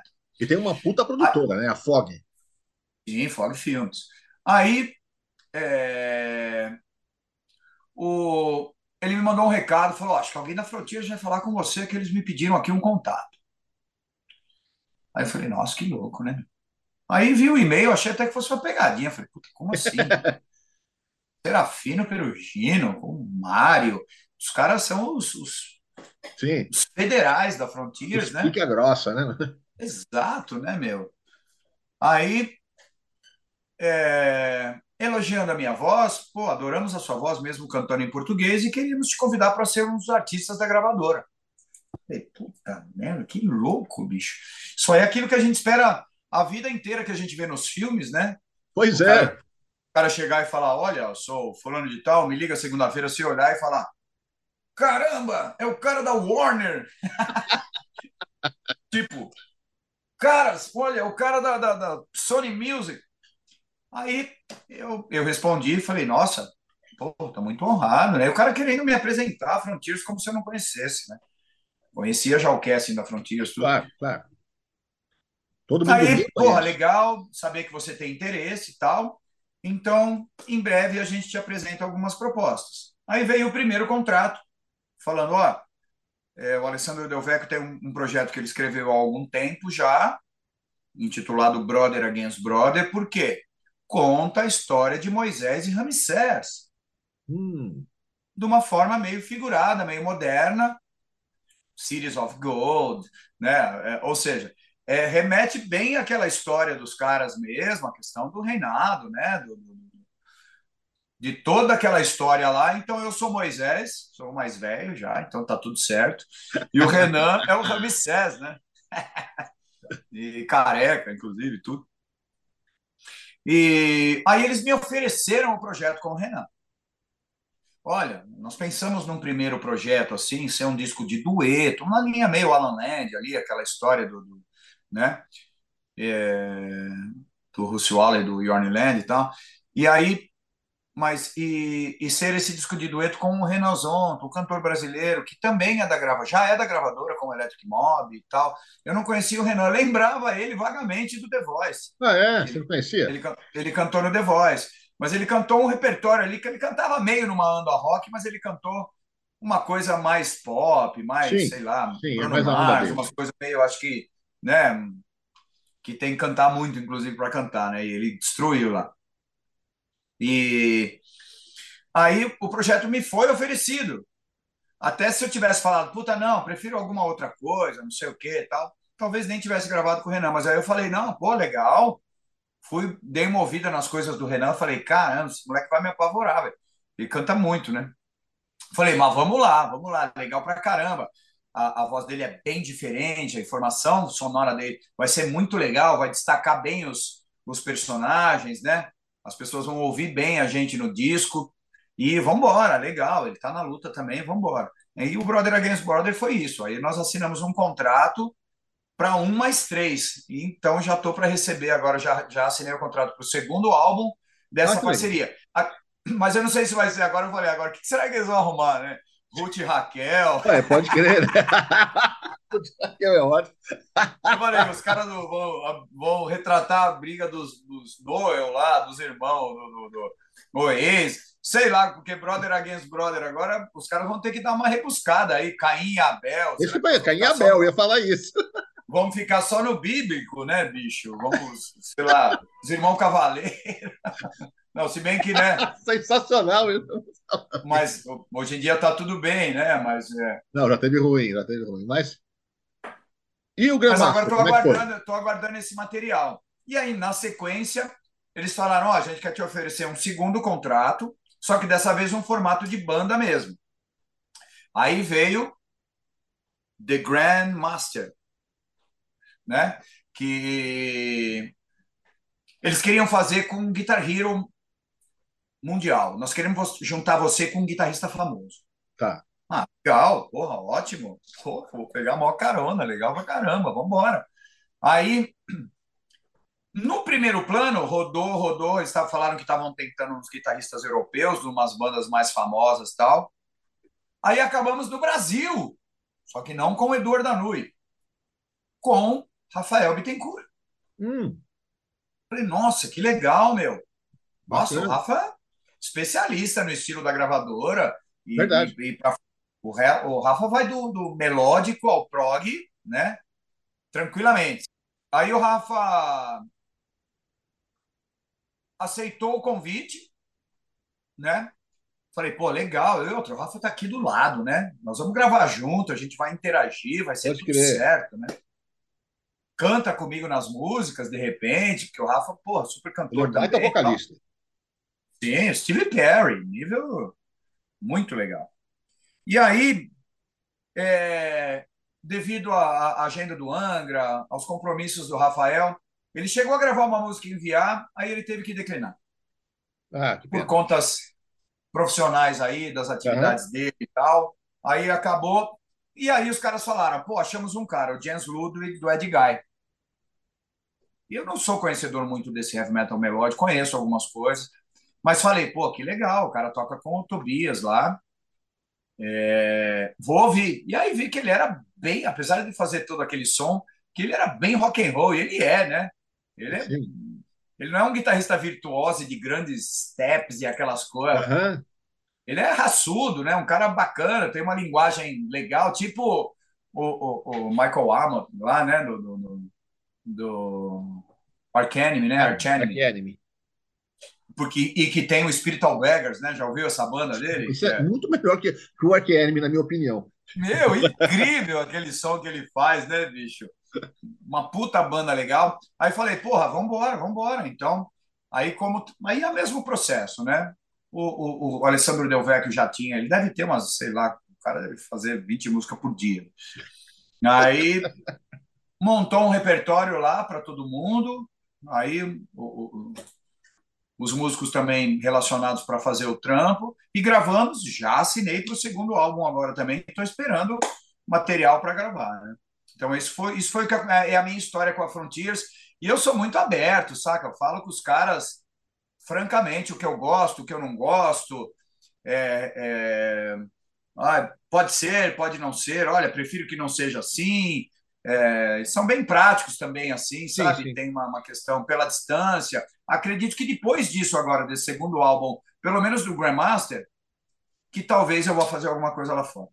Isso que eu ia perguntar para você, esses dois projetos aí, apesar de serem bandas multinacionais, vamos dizer assim, tem alguma perspectiva de vocês botarem esse projeto na estrada? Eu acho que sim, eu acho que a partir do segundo disco do Brother Against Brother, que foi muito bem, o Grandmaster foi muito melhor né? Porque tem, porque tem um ícone europeu lá, um guitarrista bem conceituado. É, ajuda, né? Então, ajuda.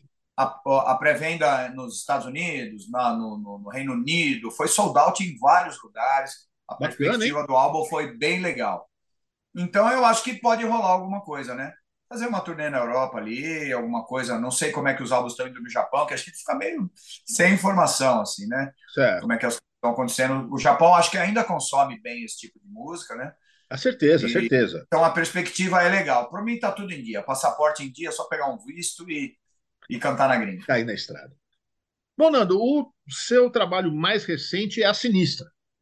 E é uma super banda, né? Tem o, o, a- Eduardo Nunes na guitarra, o Mariucci no baixo, o Rafael Rosa na batera. E só que as primeiras músicas de vocês surgiram lá em 2019, né? Foi isso. Por que demorou esse tempo todo, quase três anos aí, né? Entre vocês lançarem, anunciarem a banda e lançarem ela oficialmente? Então, na verdade, a banda foi lançada a partir do primeiro single, né? Então Certo. a gente nem conta que o lançamento não aconteceu. Aconteceu. A gente lança um videoclipe, a banda tá na estrada, né? Certo, claro. Então, o que, que acontece? Eu fiquei mais ou menos um ano e meio quase compondo, somente eu, eu e o Edu, no, no, no começo né, do, do processo. Foi onde eu apresentei o nome, ele curtiu, aí falamos, então vamos nesse, porque vai ter tudo a ver com o tipo de, de banda, de música, com tudo que a gente quer fazer, um som sinistro. Então, né? Sinistro, né? Então a banda não é carioca, mas, né? O empresário é, atualmente o empresário é, né? E o Maurício, aliás, grande abraço para o Mauricião aí. E foi ali até perto de 2007 ali, né? No começo ali de 2017, aliás, 17. E mas o primeiro single veio em 2019, né? E a gente estava num processo natural, né? A gente passou muito tempo compondo, eu e o Edu. Aí depois para a gente definir a formação levou levou um tempo também. Okay. As audições que a gente fez, tudo, todo o processo para definir quem era quem ali. E aí, a partir do primeiro single, né? Foi o Quem é Você, que realmente aí a gente começa a datar essa existência. Aí lançamos a Viver, depois, na sequência, o lyric vídeo da Viver, e vínhamos no processo natural ali, single, single, né? A gente já estava com a ideia de lançar o terceiro single, que era o Amanhã. Aí veio a oportunidade de fazer a abertura dos shows do The Circle, a banda do Sammy Hager, John, John Bonham, Michael uhum. Anthony, né? É, guitarrista não lembro o nome dele, mas um cara que já tocava com o Sammy Hager no, no Montrose, eu acho, alguma coisa assim. E aí a Free Pass que estava trazendo através do Rick da Lau, que é puta irmãozão nosso, e estava com a proposta de, de, de ser um parceiro da gente, empresariar a gente no começo ali da história é, o Sammy Hagar vinha através da Free Pass e falou: pô, vou colocar vocês para lançar a banda e abrir os shows. Claro. E aí veio a pandemia. Então a gente já tinha um ano e tanto ali no processo. E aí, antes da pandemia, a bateria já estava gravada, as guitarras já estão prontas desde as demos, praticamente. Uhum. O Edu já tinha definido os arranjos, gravados já no, nos, nos campers, né? E já tinha tudo definido. É... As, as músicas estavam praticamente todas prontas, algumas ali, uma ou outra faltando uma, uma letra. Algumas já tinham letras, mas a gente substituiu as letras por achar, pô, vamos fazer alguma coisa melhor, fazer alguma coisa mais legal. É, aí depois, dentro da pandemia, a gente teve esse tempo de analisar alguns temas e, e trocar algumas, algumas ah, letras. Tá. Mas então aí demorou pelo seguinte, aí veio a pandemia. E foi um balde de água gelada na cabeça, né, Tony? A gente estava prestes a lançar a banda. A banda já aceita no mercado porque o single foi um sucesso. Ok. Tava todo mundo aceitando, todo mundo curtindo pra caramba. A questão da gente tá fazendo esse som pesadíssimo, cantando em português, com melodias legais, letras interessantes. Tava tudo adequado ali, tudo tava legal, né? E aí a pandemia veio, aí o planeta entrou em stand-by, né? Todo mundo apertou o vermelhinho do ampli lá, né? Pode crer. E aí, num, agora num processo mais recente, tudo caminhando, praticamente tudo pronto, todas as ideias andando ao mesmo tempo, né? Concepção de capa, é, é, mixagem, masterização, eu terminando de colocar umas vozes. Aí veio o lançamento do Xamã, para não confrontar o lançamento do Luiz em dois trabalhos ali, falando, pô, até falei isso hoje na Kiss FM, lá no, no, com o Bruno Suter, numa entrevista que eu dei lá. É, até respeitando até a hierarquia, né? Opa, peraí, chamou, vai lançar, então deixa Não, é verdade, né, meu? É uma super banda, então vamos segurar aqui, a gente segura um pouquinho, não tem problema. Aí o Edu saiu com o disco solo também, com o Wild, né? O disco solo novo dele, aliás, está incrível, né? Quem não ouviu ainda, assim como o Xamã também, com o Alírio, dois super discos, né? Xamã com o Alírio e, o, e esses e esse novo da carreira solo do Edu, Wild também, incrível, né? Puta disco. Então aí o Edu estava em cima do projeto solo dele também e fazendo transcrição de partitura, de book, essas coisas que, que o som instrumental exige mais, né? E aí agora, pós essa, essa calmaria, e aí é, começamos a trabalhar com, com o Maurício, né? Que é o empresário da gente, e aí, é, Maurício Tarrago, né, do Rio de Janeiro, um cara trabalha com a Noturna também, um cara super bem intencionado, legal. Aí veio para somar e também para acelerar, que é um processo natural agora, então acho que ele chegou até na hora certa para realmente ajudar a botar a banda na estrada, né? Maravilha. E é isso que está acontecendo. Já não? foram esses percalços, entendeu? Sim. Percalços naturais. E sem uma, lógico, causou uma ansiedade em todo mundo gigante, Imagino, todos imagino. da banda. Né? Todo mundo deu uma pirada em determinado momento, mas é, é, eu achei natural, né? Da, da- da- lançar um disco na pandemia não ia ser legal, né?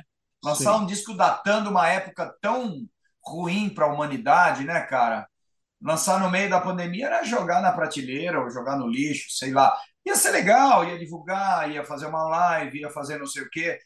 Mas, pô, eu sou da seguinte opinião: a gente não tem nada que provar para ninguém. A gente já, já, já é uma galera consolidada na carreira, com Uhum. trabalhos legais, uma história, né? Pô, o Luiz é baixista internacional, o Edu também. O Rafa vem de, porra, experiência com o André Matos e tudo. Eu tenho a minha trajetória aí no- nos meus projetos.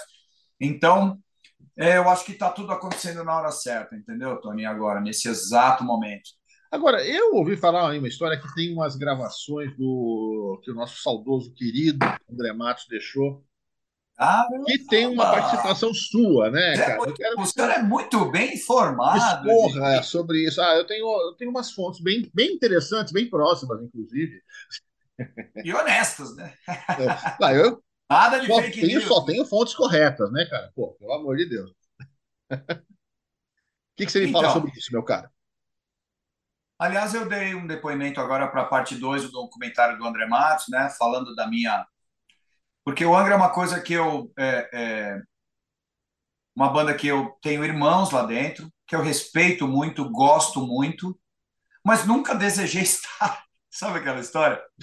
E eu, e eu já tenho uma história com o Angra desde o Fireworks, né?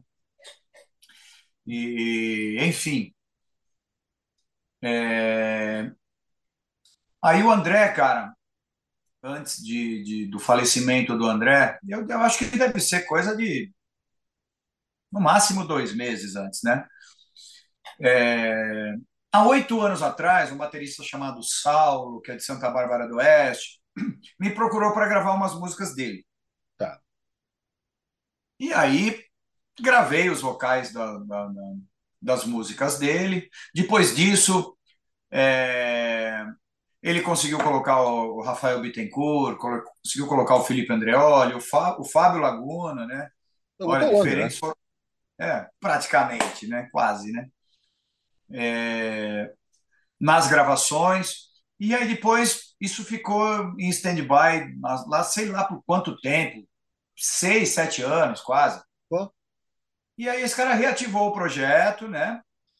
E aí um dia ele me ligou e falou: pô, meu, você não acredita, eu convidei o André Matos, ele aceitou, então ele está com você em duas músicas. Que Numa louco. outra música tô eu, a Daísa Munhoz, que é uma das maiores vocalistas de metal do Brasil aí, né? É. Grande cantora. E e logo e depois o André faleceu. Que louco, cara. Então, é, essas músicas estão aí.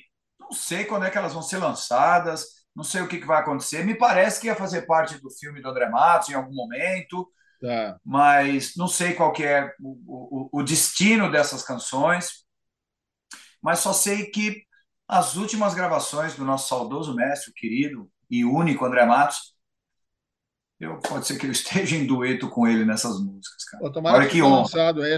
A gente merece ouvir isso aí, cara. Tomara que seja lançado. É, eu já ouvi, esse material chegou já, depois que o André gravou, o, o produtor e idealizador, o projeto foi gravado lá no Mr. Som, né, com Pompeu, com Eros tal. E eu também estou ansioso para ver esse resultado final, as mixagens finais, tudo. Mas é uma coisa, é uma coisa que acho que já foi falado em algum lugar, isso, em algum podcast, em alguma entrevista a galera comentou, mas eu particularmente acho que nunca tinha falado a respeito. Para terminar, meu caro, eu queria falar sobre não sobre o Nando Fernandes, mas sobre o Capita. Capita, cara, você foi Quem que foi o Capita? mesmo. Conta para mim, cara. Você foi fuçar mesmo, né, cara? Em 1978, mudei para Limeira, né? Com, com a minha família, meu pai foi fazer um trabalho lá tal. Acabamos mudando para Limeira. Você tinha 11 1960. anos, né? É, eu sou de 67 de dezembro, sou quase 68. Acho que eu estava É. com 10. Tá, isso, isso. E Aí o Capita, o nome, a nomenclatura vem de, de, do bairro ali, de jogar bola com a molecada na rua, com os mais velhos e tal. Como eu tinha vindo da capital, não tem nada a ver com o Capita de 70, né? Com o Carlos Alberto Torres. Com o Carlos Alberto Torres, né? Que eu tive a oportunidade de conhecer, tem uma foto com ele no é aeroporto. Mesmo? Grande tem, jogador, cara, grande jogador. Aí é, capita, capita para lá, capita para cá, com apelido de bairro. Aí eu fui jogar na Comissão Municipal de Esportes lá de Limeira, né? Com o Maé, uhum. treinador querido, vivo, graças a Deus, até hoje. Há um tempo atrás teve uma, uma reunião de todos os jogadores daquela época, foi incrível, cara. Cruzar 70 caras de várias categorias, cara, que barato. velho, barrigudo, correndo foi muito divertido. E o Maé vivo, forte lá. O Maé revelou grandes jogadores, né? Do Santos, ele tinha uma abertura muito grande no, no Santos. Meu Santos de glórias mil, hein? É, eu sei. Seu, do BJ, grande amigo e parceiro, um dos maiores vocalistas aí. Spectra, né? Spectra, grande banda, parceira de, de, de Frontiers Records. O Pepinho Macia também? Meu irmão, Rogério Fernandes, Santista, Aqua Calomino, Santista, Zé Luiz Rapoli, da Chave do Sol. Sim, Batera. sim, Zé Luiz, sem dúvida. Né? Santista. Tem, tem bastante Santista aí, cara. Tem, opa. Então o Capita vem daí. Aí eu fui jogar na Comissão Municipal de Esportes da cidade lá, né? Uhum. Aí levei o Capita para lá, porque todo mundo. E aí tá falando, ah, a galera do bairro me chama de Capita lá. E aí virou o Capita, ponta esquerda. Ponta esquerda. E aí minha vida até, até 88 foi correndo atrás de bola. Aí eu é, joguei na Comissão Municipal de Esportes, aí vim para São Paulo. É. Aí em, em 78 a 82 morei é, em Limeira. Em 82 voltei para São Paulo na Moca ali, fiz umas peneiras no Juventus ali, não deu certo. Aí entrei no Corinthians, no juvenil do Corinthians. Você é corintiano, aí, né? Não, sou palmeirense. Eu tô no, Tô bem. Você sabia, né? Você sabia. Claro que eu sabia. Arrancou de mim isso agora. Eu perdi essa chance. Aí, cara, é, o Basílio era meu treinador, grande Basílio, Basílio, grande Basílio. Ídolo, né? Disputei um campeonato paulista lá, pelo Corinthians, 84. É juvenil, né? Aí. Juvenil. Mas o time era ruim demais, foi uma draga. Chegou em penúltimo no Paulista e era meu último ano de juvenil para passar para os juniores que ainda tá. tinha aquelas definições sim, sim. de categorias, né? Aí fui mandado embora, só ficou o Ronaldo e o Marcos Roberto, que era um, um você deve lembrar, ponta, ponta direita, um negrão, forte pra caramba, que foi pro Guarani depois. Tá, tá, sei quem é. Sei quem é. Sei quem Aí é. machucou o joelho, parece que teve uma carreira curta, parou de jogar, mas era um fenômeno pra época, assim. Um touro mesmo. Puta craque. Aí eu fiquei, um, depois que eu fui mandado embora nessa transição do, ju, do juvenil para os juniores, fiquei um tempo sem, sem jogar, fazendo uns testes. Aí em 1986, aonde eu fui, fui bater na porta de Limeira de novo. Porque meu último ano de, junior, de juniores eu falei, é a minha chance. Só que nesse período de 78 a 82, que eu jogava na Comissão Municipal de Esportes lá, a minha irmã era gerente do BCN e todos é. os jogadores tinham a conta do BCN. Então ah, todos tá. iam na agência. Aí minha irmã começou a namorar o Marcos, o Marcos, que era goleiro lá de Tupaciguara tal, que era o goleiro da Inter. E eu virei gandula, fui gandular o Inter, gandulei o brasileiro de, de, de 81, o Leão correu atrás de mim. É, é, cara, puta experiência louca. Eu ficava no campo, cara, gandulava para Inter e Flamengo. Mas o que, você aprontou com o Leão de dar um corre? Conta para mim essa história. Porque ó, foi 3 a 1 para Inter, né? Saiu 1 a 0 1 a 0 para o Grêmio. O Leão estava listrado no Grêmio. Era zebrona lá. Ah, ele jogava Aí, ainda, é verdade. Não era treinador, não. Não, jogava. Aí o, a Inter empatou com o Tonzinho. Aliás, melhor time da Inter de Limeira, a galera acha que o melhor time da Inter de Limeira foi de 86. Que foi não campeão foi... em cima do, do, Palme... do Palmeiras, né? Isso, que foi meu último ano de juniores lá, que nós vamos voltar para lá, para essa época, daqui a pouco eu falo. Mas é. aí nessa época de Gandula, eu presenciei, foi para as quartas de final, esse time com São Paulo no Morumbi, aí, aí perdeu. Que era Marcos, Suemar, Beto Lima, Bolívar e Marco Antônio. Elvio, Tonzinho e Eloy. Ou seja, meio time da portuguesa lá, né? É, Camargo, Alcino e Simões. Esse time foi matador, meu. E Limeira pegava todo mundo, destruía. Chegou em, acho que em 11 ou em nono, no brasileiro de, de 81. Opa, não é pouca né? coisa, não. Então, aí. É, então eu conhecia muita gente, né? Nessa época de, de, de gandula, de tudo. Porra, eu era. Tava no universo ali, jogava na Comissão Municipal de Esportes, mas vivia no Limeirão. Major José Levi Sobrinho, né? É, é, sendo gandula, conhecia todo mundo. Aí, depois disso, quando eu voltei para São Paulo, fui para o Corinthians, tem toda essa história. E aí, meu último ano de juniores, em 86, voltei bater na porta lá de Limeira, só que agora na Inter. Por quê? Porque eu, é, o Marcos ainda estava lá e o Bolívar ainda estava lá. Tá, tá. Porque minha irmã namorava o Marcos. Então, o QG dos caras tomar breja depois do jogo, de domingo escondido, era lá no bairro do Ouro Verde, na minha casa. Os caras mandam assar, então eles eram da minha família, eram de casa.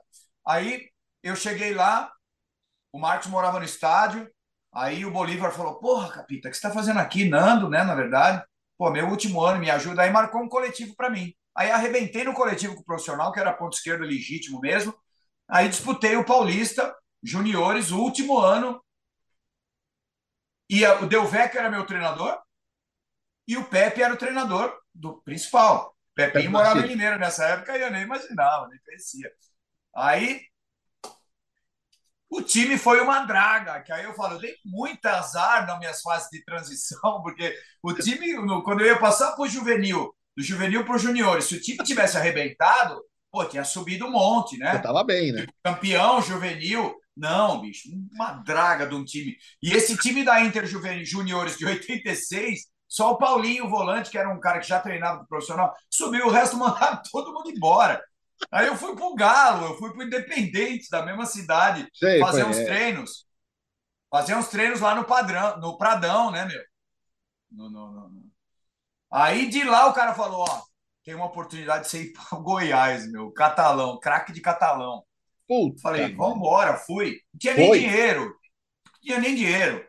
Aí o, o, o Paulo Omar, Paulo Omar, que era um lateral da Inter de Limeira, que era atleta de Cristo, tudo, ele falou: não, eu te dou a grana, você vai. Paulo Omar pagou minha passagem, eu fui para o craque de Catalão, fiquei um ano e meio, aí já era ali, eu fui de 87, quase um ano e meio, 87 mais o começo de 88. Aí como profissional já como profissional.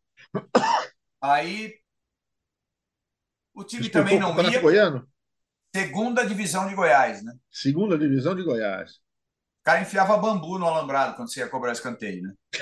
Morei numa pensão de dois por dois, na pensão Glória lá. Eu e um outro cara, só tinha duas camas e cada lado da cama tinha um monte de prego na parede, onde pendurava a roupa, o resto ficava. Água quente, só quando a dona Maria ia cozinhar, ligava o forno a lenha, os canos passavam dentro do forno a lenha, falava, Dona Maria tá cozinhando, tem água quente, vambora, todo mundo tomar que banho. merda, mano. Mas atrás do sonho, né, vale, vale tudo, né? E quando é que o e sonho aí... virou pesadelo, cara? É, isso aí, isso aí foi um pesadelo, porque morar nessa situação lá numa pensão em Goiás. Pode crer, pode crer. Longe, é. longe da família, atrás de um sonho, sem dinheiro para nada, e aí não. Quando é que você descobriu foi que não realmente... dava mesmo? Foi aí? Foi, cara, foi, foi. Foi aí que aí eu falei, não, não dá, chega, eu tenho família, eu tenho casa. E aí resolvi voltar em 88 para São Paulo. E aí foi nessas que começa lá atrás a história da garagem, da telha rock, que virou cédula falsa. E aí começou toda essa história que vocês viram aqui, todo esse tempo que a gente ficou conversando, começou aí.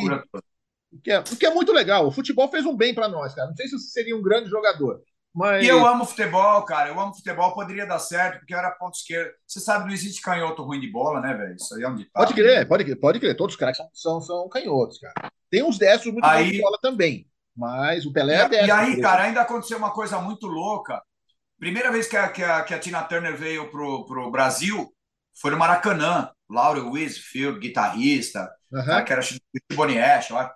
Tocou no Pacaembu a... também, eu estava lá. Foi acho que 87 isso. Então, final de 87. Ou eu foi. confirmar, acho que foi isso. É, ou começo ali, depois do carnaval, foi alguma coisa assim.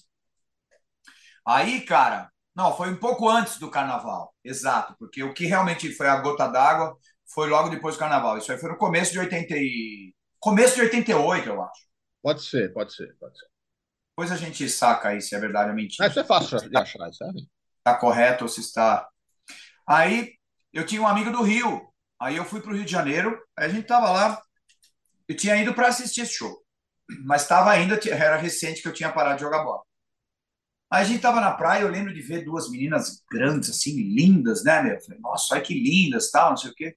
Aí eu olhei e falei, caramba, é o Raul Plasma que tá lá. Acho que são as filhas dele, alguma coisa assim. Aí já veio o, jogador, né? Já veio na cara. Eu falei, meu, eu vou lá falar com ele. Acho que dá tempo ainda, né, meu? Aí cheguei lá, ô, seu Raul, assim, tal, tal, olha, contei minha trajetória rápida para ele, assim, de tudo. Uhum. Ele falou, ó, vai ali na barraquinha, pega um papel, uma caneta, anota meu telefone e me liga à noite.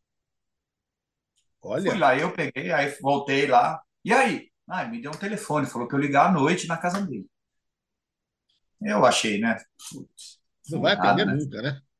Igual, os telefones, nota de três reais é igual, né? Aí chegamos na casa do cara, liguei, ele atendeu. Olha que legal. Ô, seu Raul, eu, ô, beleza, isso aqui, ó, seguinte, vou falar com o Brasa. E aí eu vi outro dia um documentário, uma matéria sobre o Flamengo, esse tal de Brasa, que era um diretor, existe, está vivo. Que barato. Aí, falou, ó, vou falar com o Brasa lá, vou marcar um coletivo para você. Interessante, você é canhoto, ponta esquerda, é meio mosca branca, vamos ver se dá certo. Você tá me falando que se garante e tal. Não, puta, ó. Aí foi um, uma época que no carnaval teve um problema de enchente tão grande no Rio de Janeiro nessa época, até dá uma procurada, que aí, tipo, calamidade pública, assim, foi quase decretado. Aquela coisa de, de. Foi muito louco. Aí eu desanimei. Tá. Ou seja, tem essa, essa página última que eu dei uma olhada, que foi. Poderia ter rolado um coletivo no Flamengo. Vai saber se eu não se eu não cheguei ali assim, tipo. Vai que, né? Vai que, né, bicho?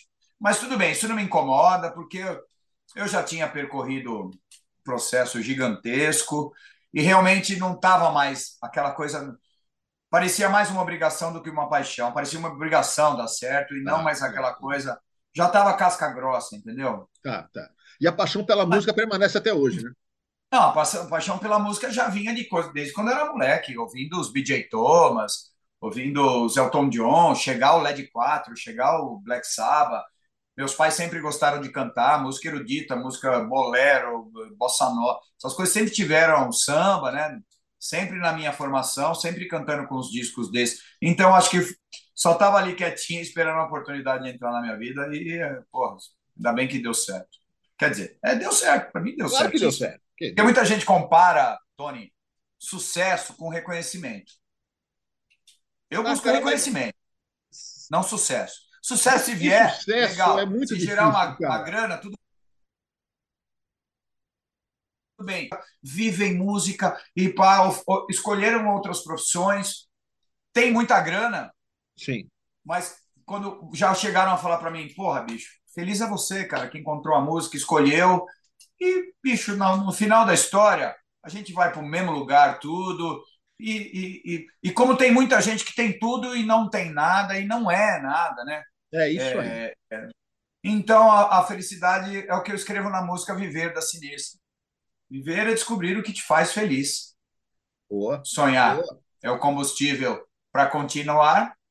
Querer é escolher a direção que você tem que seguir. E buscar é o caminho para quem quer chegar. É isso aí. A vida é um cabo de guerra. Viver e morrer é o destino do homem na Terra. Se vai ser breve, não sei. Vou saber quando chegar o meu fim. Hoje, um coração batendo. Amanhã, flores sobre mim. Puta, é triste até, né? Mas, ó, até me arrepia, mas. Não, mas é a é realidade o que você falou. Mas é cara, é tão é sintético e real, por isso que emociona às vezes e fala: caralho, bicho, a gente complica tanto essa vida e ela é tão simples, né, cara? Exatamente. Exatamente o que eu acho. É Nando Fernandes, que prazer. Um brinde à vida, um brinde à vida. Com você, meu irmão. Foi muito legal. Fazia tempo que eu estava querendo chamar você para tomar uma comigo. Espero que, que, que eu volte aqui para a gente falar da turnê, do sucesso da turnê. E não costumo beber, eu não sou um cara do álcool, né? Sim, eu é, sei, eu sei disso. Bebo pouco. Tomei duas latas de Paulaner aqui com você. Já vou terminar essa entrevista muito louco, mas tudo bem. mas valeu muito Feliz. Nando, Feliz muito obrigado, cara. Muito obrigado mesmo por esse papo com você, velho. Eu que te agradeço, Tony. Parabéns pela iniciativa. Meu irmão, para terminar, vamos fazer o nosso brinde? Vamos, deixa eu encher aqui a minha. Olha o barulho. O drive do copo. vamos tomar O que está escrito aí? It's only rock and roll. É a nossa vida, né, Tony? Não é? Então. Vamos tomar uma. Saúde. Que a fonte nunca seque. Exatamente. E assim, recado para todo mundo que está assistindo é, esse vídeo, esse papo, essa live. Pô, incrível, cara. Tô super feliz. Obrigado pela oportunidade, pelo espaço. Sigam a gente é, no Instagram, Banda Sinistra. Nando, Nando Fernandes Vocal no Instagram, me sigam também. Sinistro Oficial no YouTube. Eu tenho meu canal do YouTube que eu preciso dar uma, uma agilizada nele. Botar, tem várias coisas legais para colocar mas a gente é meio homem das cavernas, a gente não domina muito essas, coisas, mas. Né? E apoiem a cena nacional, é isso que eu quero pedir. Nesse exato momento, essa pilha de disco aqui tem o Novo do Golpe, tem o Migalhas do Carro Bomba, como você falou, tá todo mundo produzindo, tá todo mundo. O Angra está em estúdio, não sei nessa altura do campeonato como é que vai estar, tá, mas é, tá produzindo material novo, o Dr. Sim está aí na estrada, Spectra, a banda nacional incrível, meus parceiros da Frontiers, Rafael Mendes, um fenômeno nacional, como o nosso Bruce Dixon daqui, com o Icon of Sim, é, é, estimulem, não interessa se canta em português, isso é só opcional, interessa que são bandas boas, estão na estrada, como a gente tem todos os lendários, né, de, de Sepultura, de Crisium, de Ratos, de Corsos, sabe, de. de, de, de... Estamos muito bem servidos, né, cara? Resumindo. Isso, a mulherada tá no rolê, entendeu? Pode crer. Fernanda Crita, com a Crita, malvada. nervosa, a Angel, a Bruninha, as meninas do Malvada. Então, só que nós somos os carros, né? Combustível é você. É isso aí. Então, nós precisamos disso, do apoio nas redes sociais, dos compartilhamentos, da presença nos shows, sabe? vai, compra o merchan, autografa, faz sua coleçãozinha pessoal ali. Eu também tenho aqui, aqui atrás você está vendo, né? São, tem, sei lá, 150 DVDs, tem meus CDs, tem meus a coleção de vinil que eu tenho, né? Então vamos fomentar, vamos comentar, vamos incentivar, porque, cara, e a molecada das escolas aí, quem está aprendendo a cantar, a tocar, se empenha porque essa bandeira a gente tem que passar. Assim como eu peguei com muito orgulho, graças a Deus sou um vocalista, sou amigo pessoal hoje dos nossos grandes ídolos, e apesar de, se tornarem pessoas que frequentam a minha casa, como eu falei, Caio Flávio, vocal do Made, Policia Desvairada, os Simbas, que eu tenho como um grande, um grande ícone, assim como era o Percy, e eu digo de Jack Santiago, André Buzik, que eu falo, somos contemporâneos de idade, mas os caras começaram lá atrás, Sim. assim como os caras do Angra.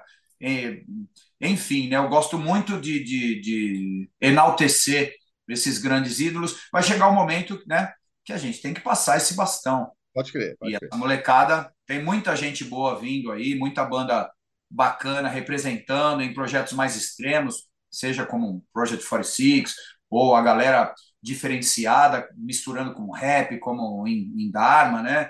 E, e, e, tantas bandas legais surgindo, o próprio Electric Mob que eu falei. Curitiba Excelente. tem muitas bandas da Frontiers. A Frontiers virou os olhos para o Brasil, por quê? É o segundo streaming da gravadora, só perdia para os Estados Unidos. Os caras falaram: Meu, então vamos lá, vamos fazer é, um casting é. lá.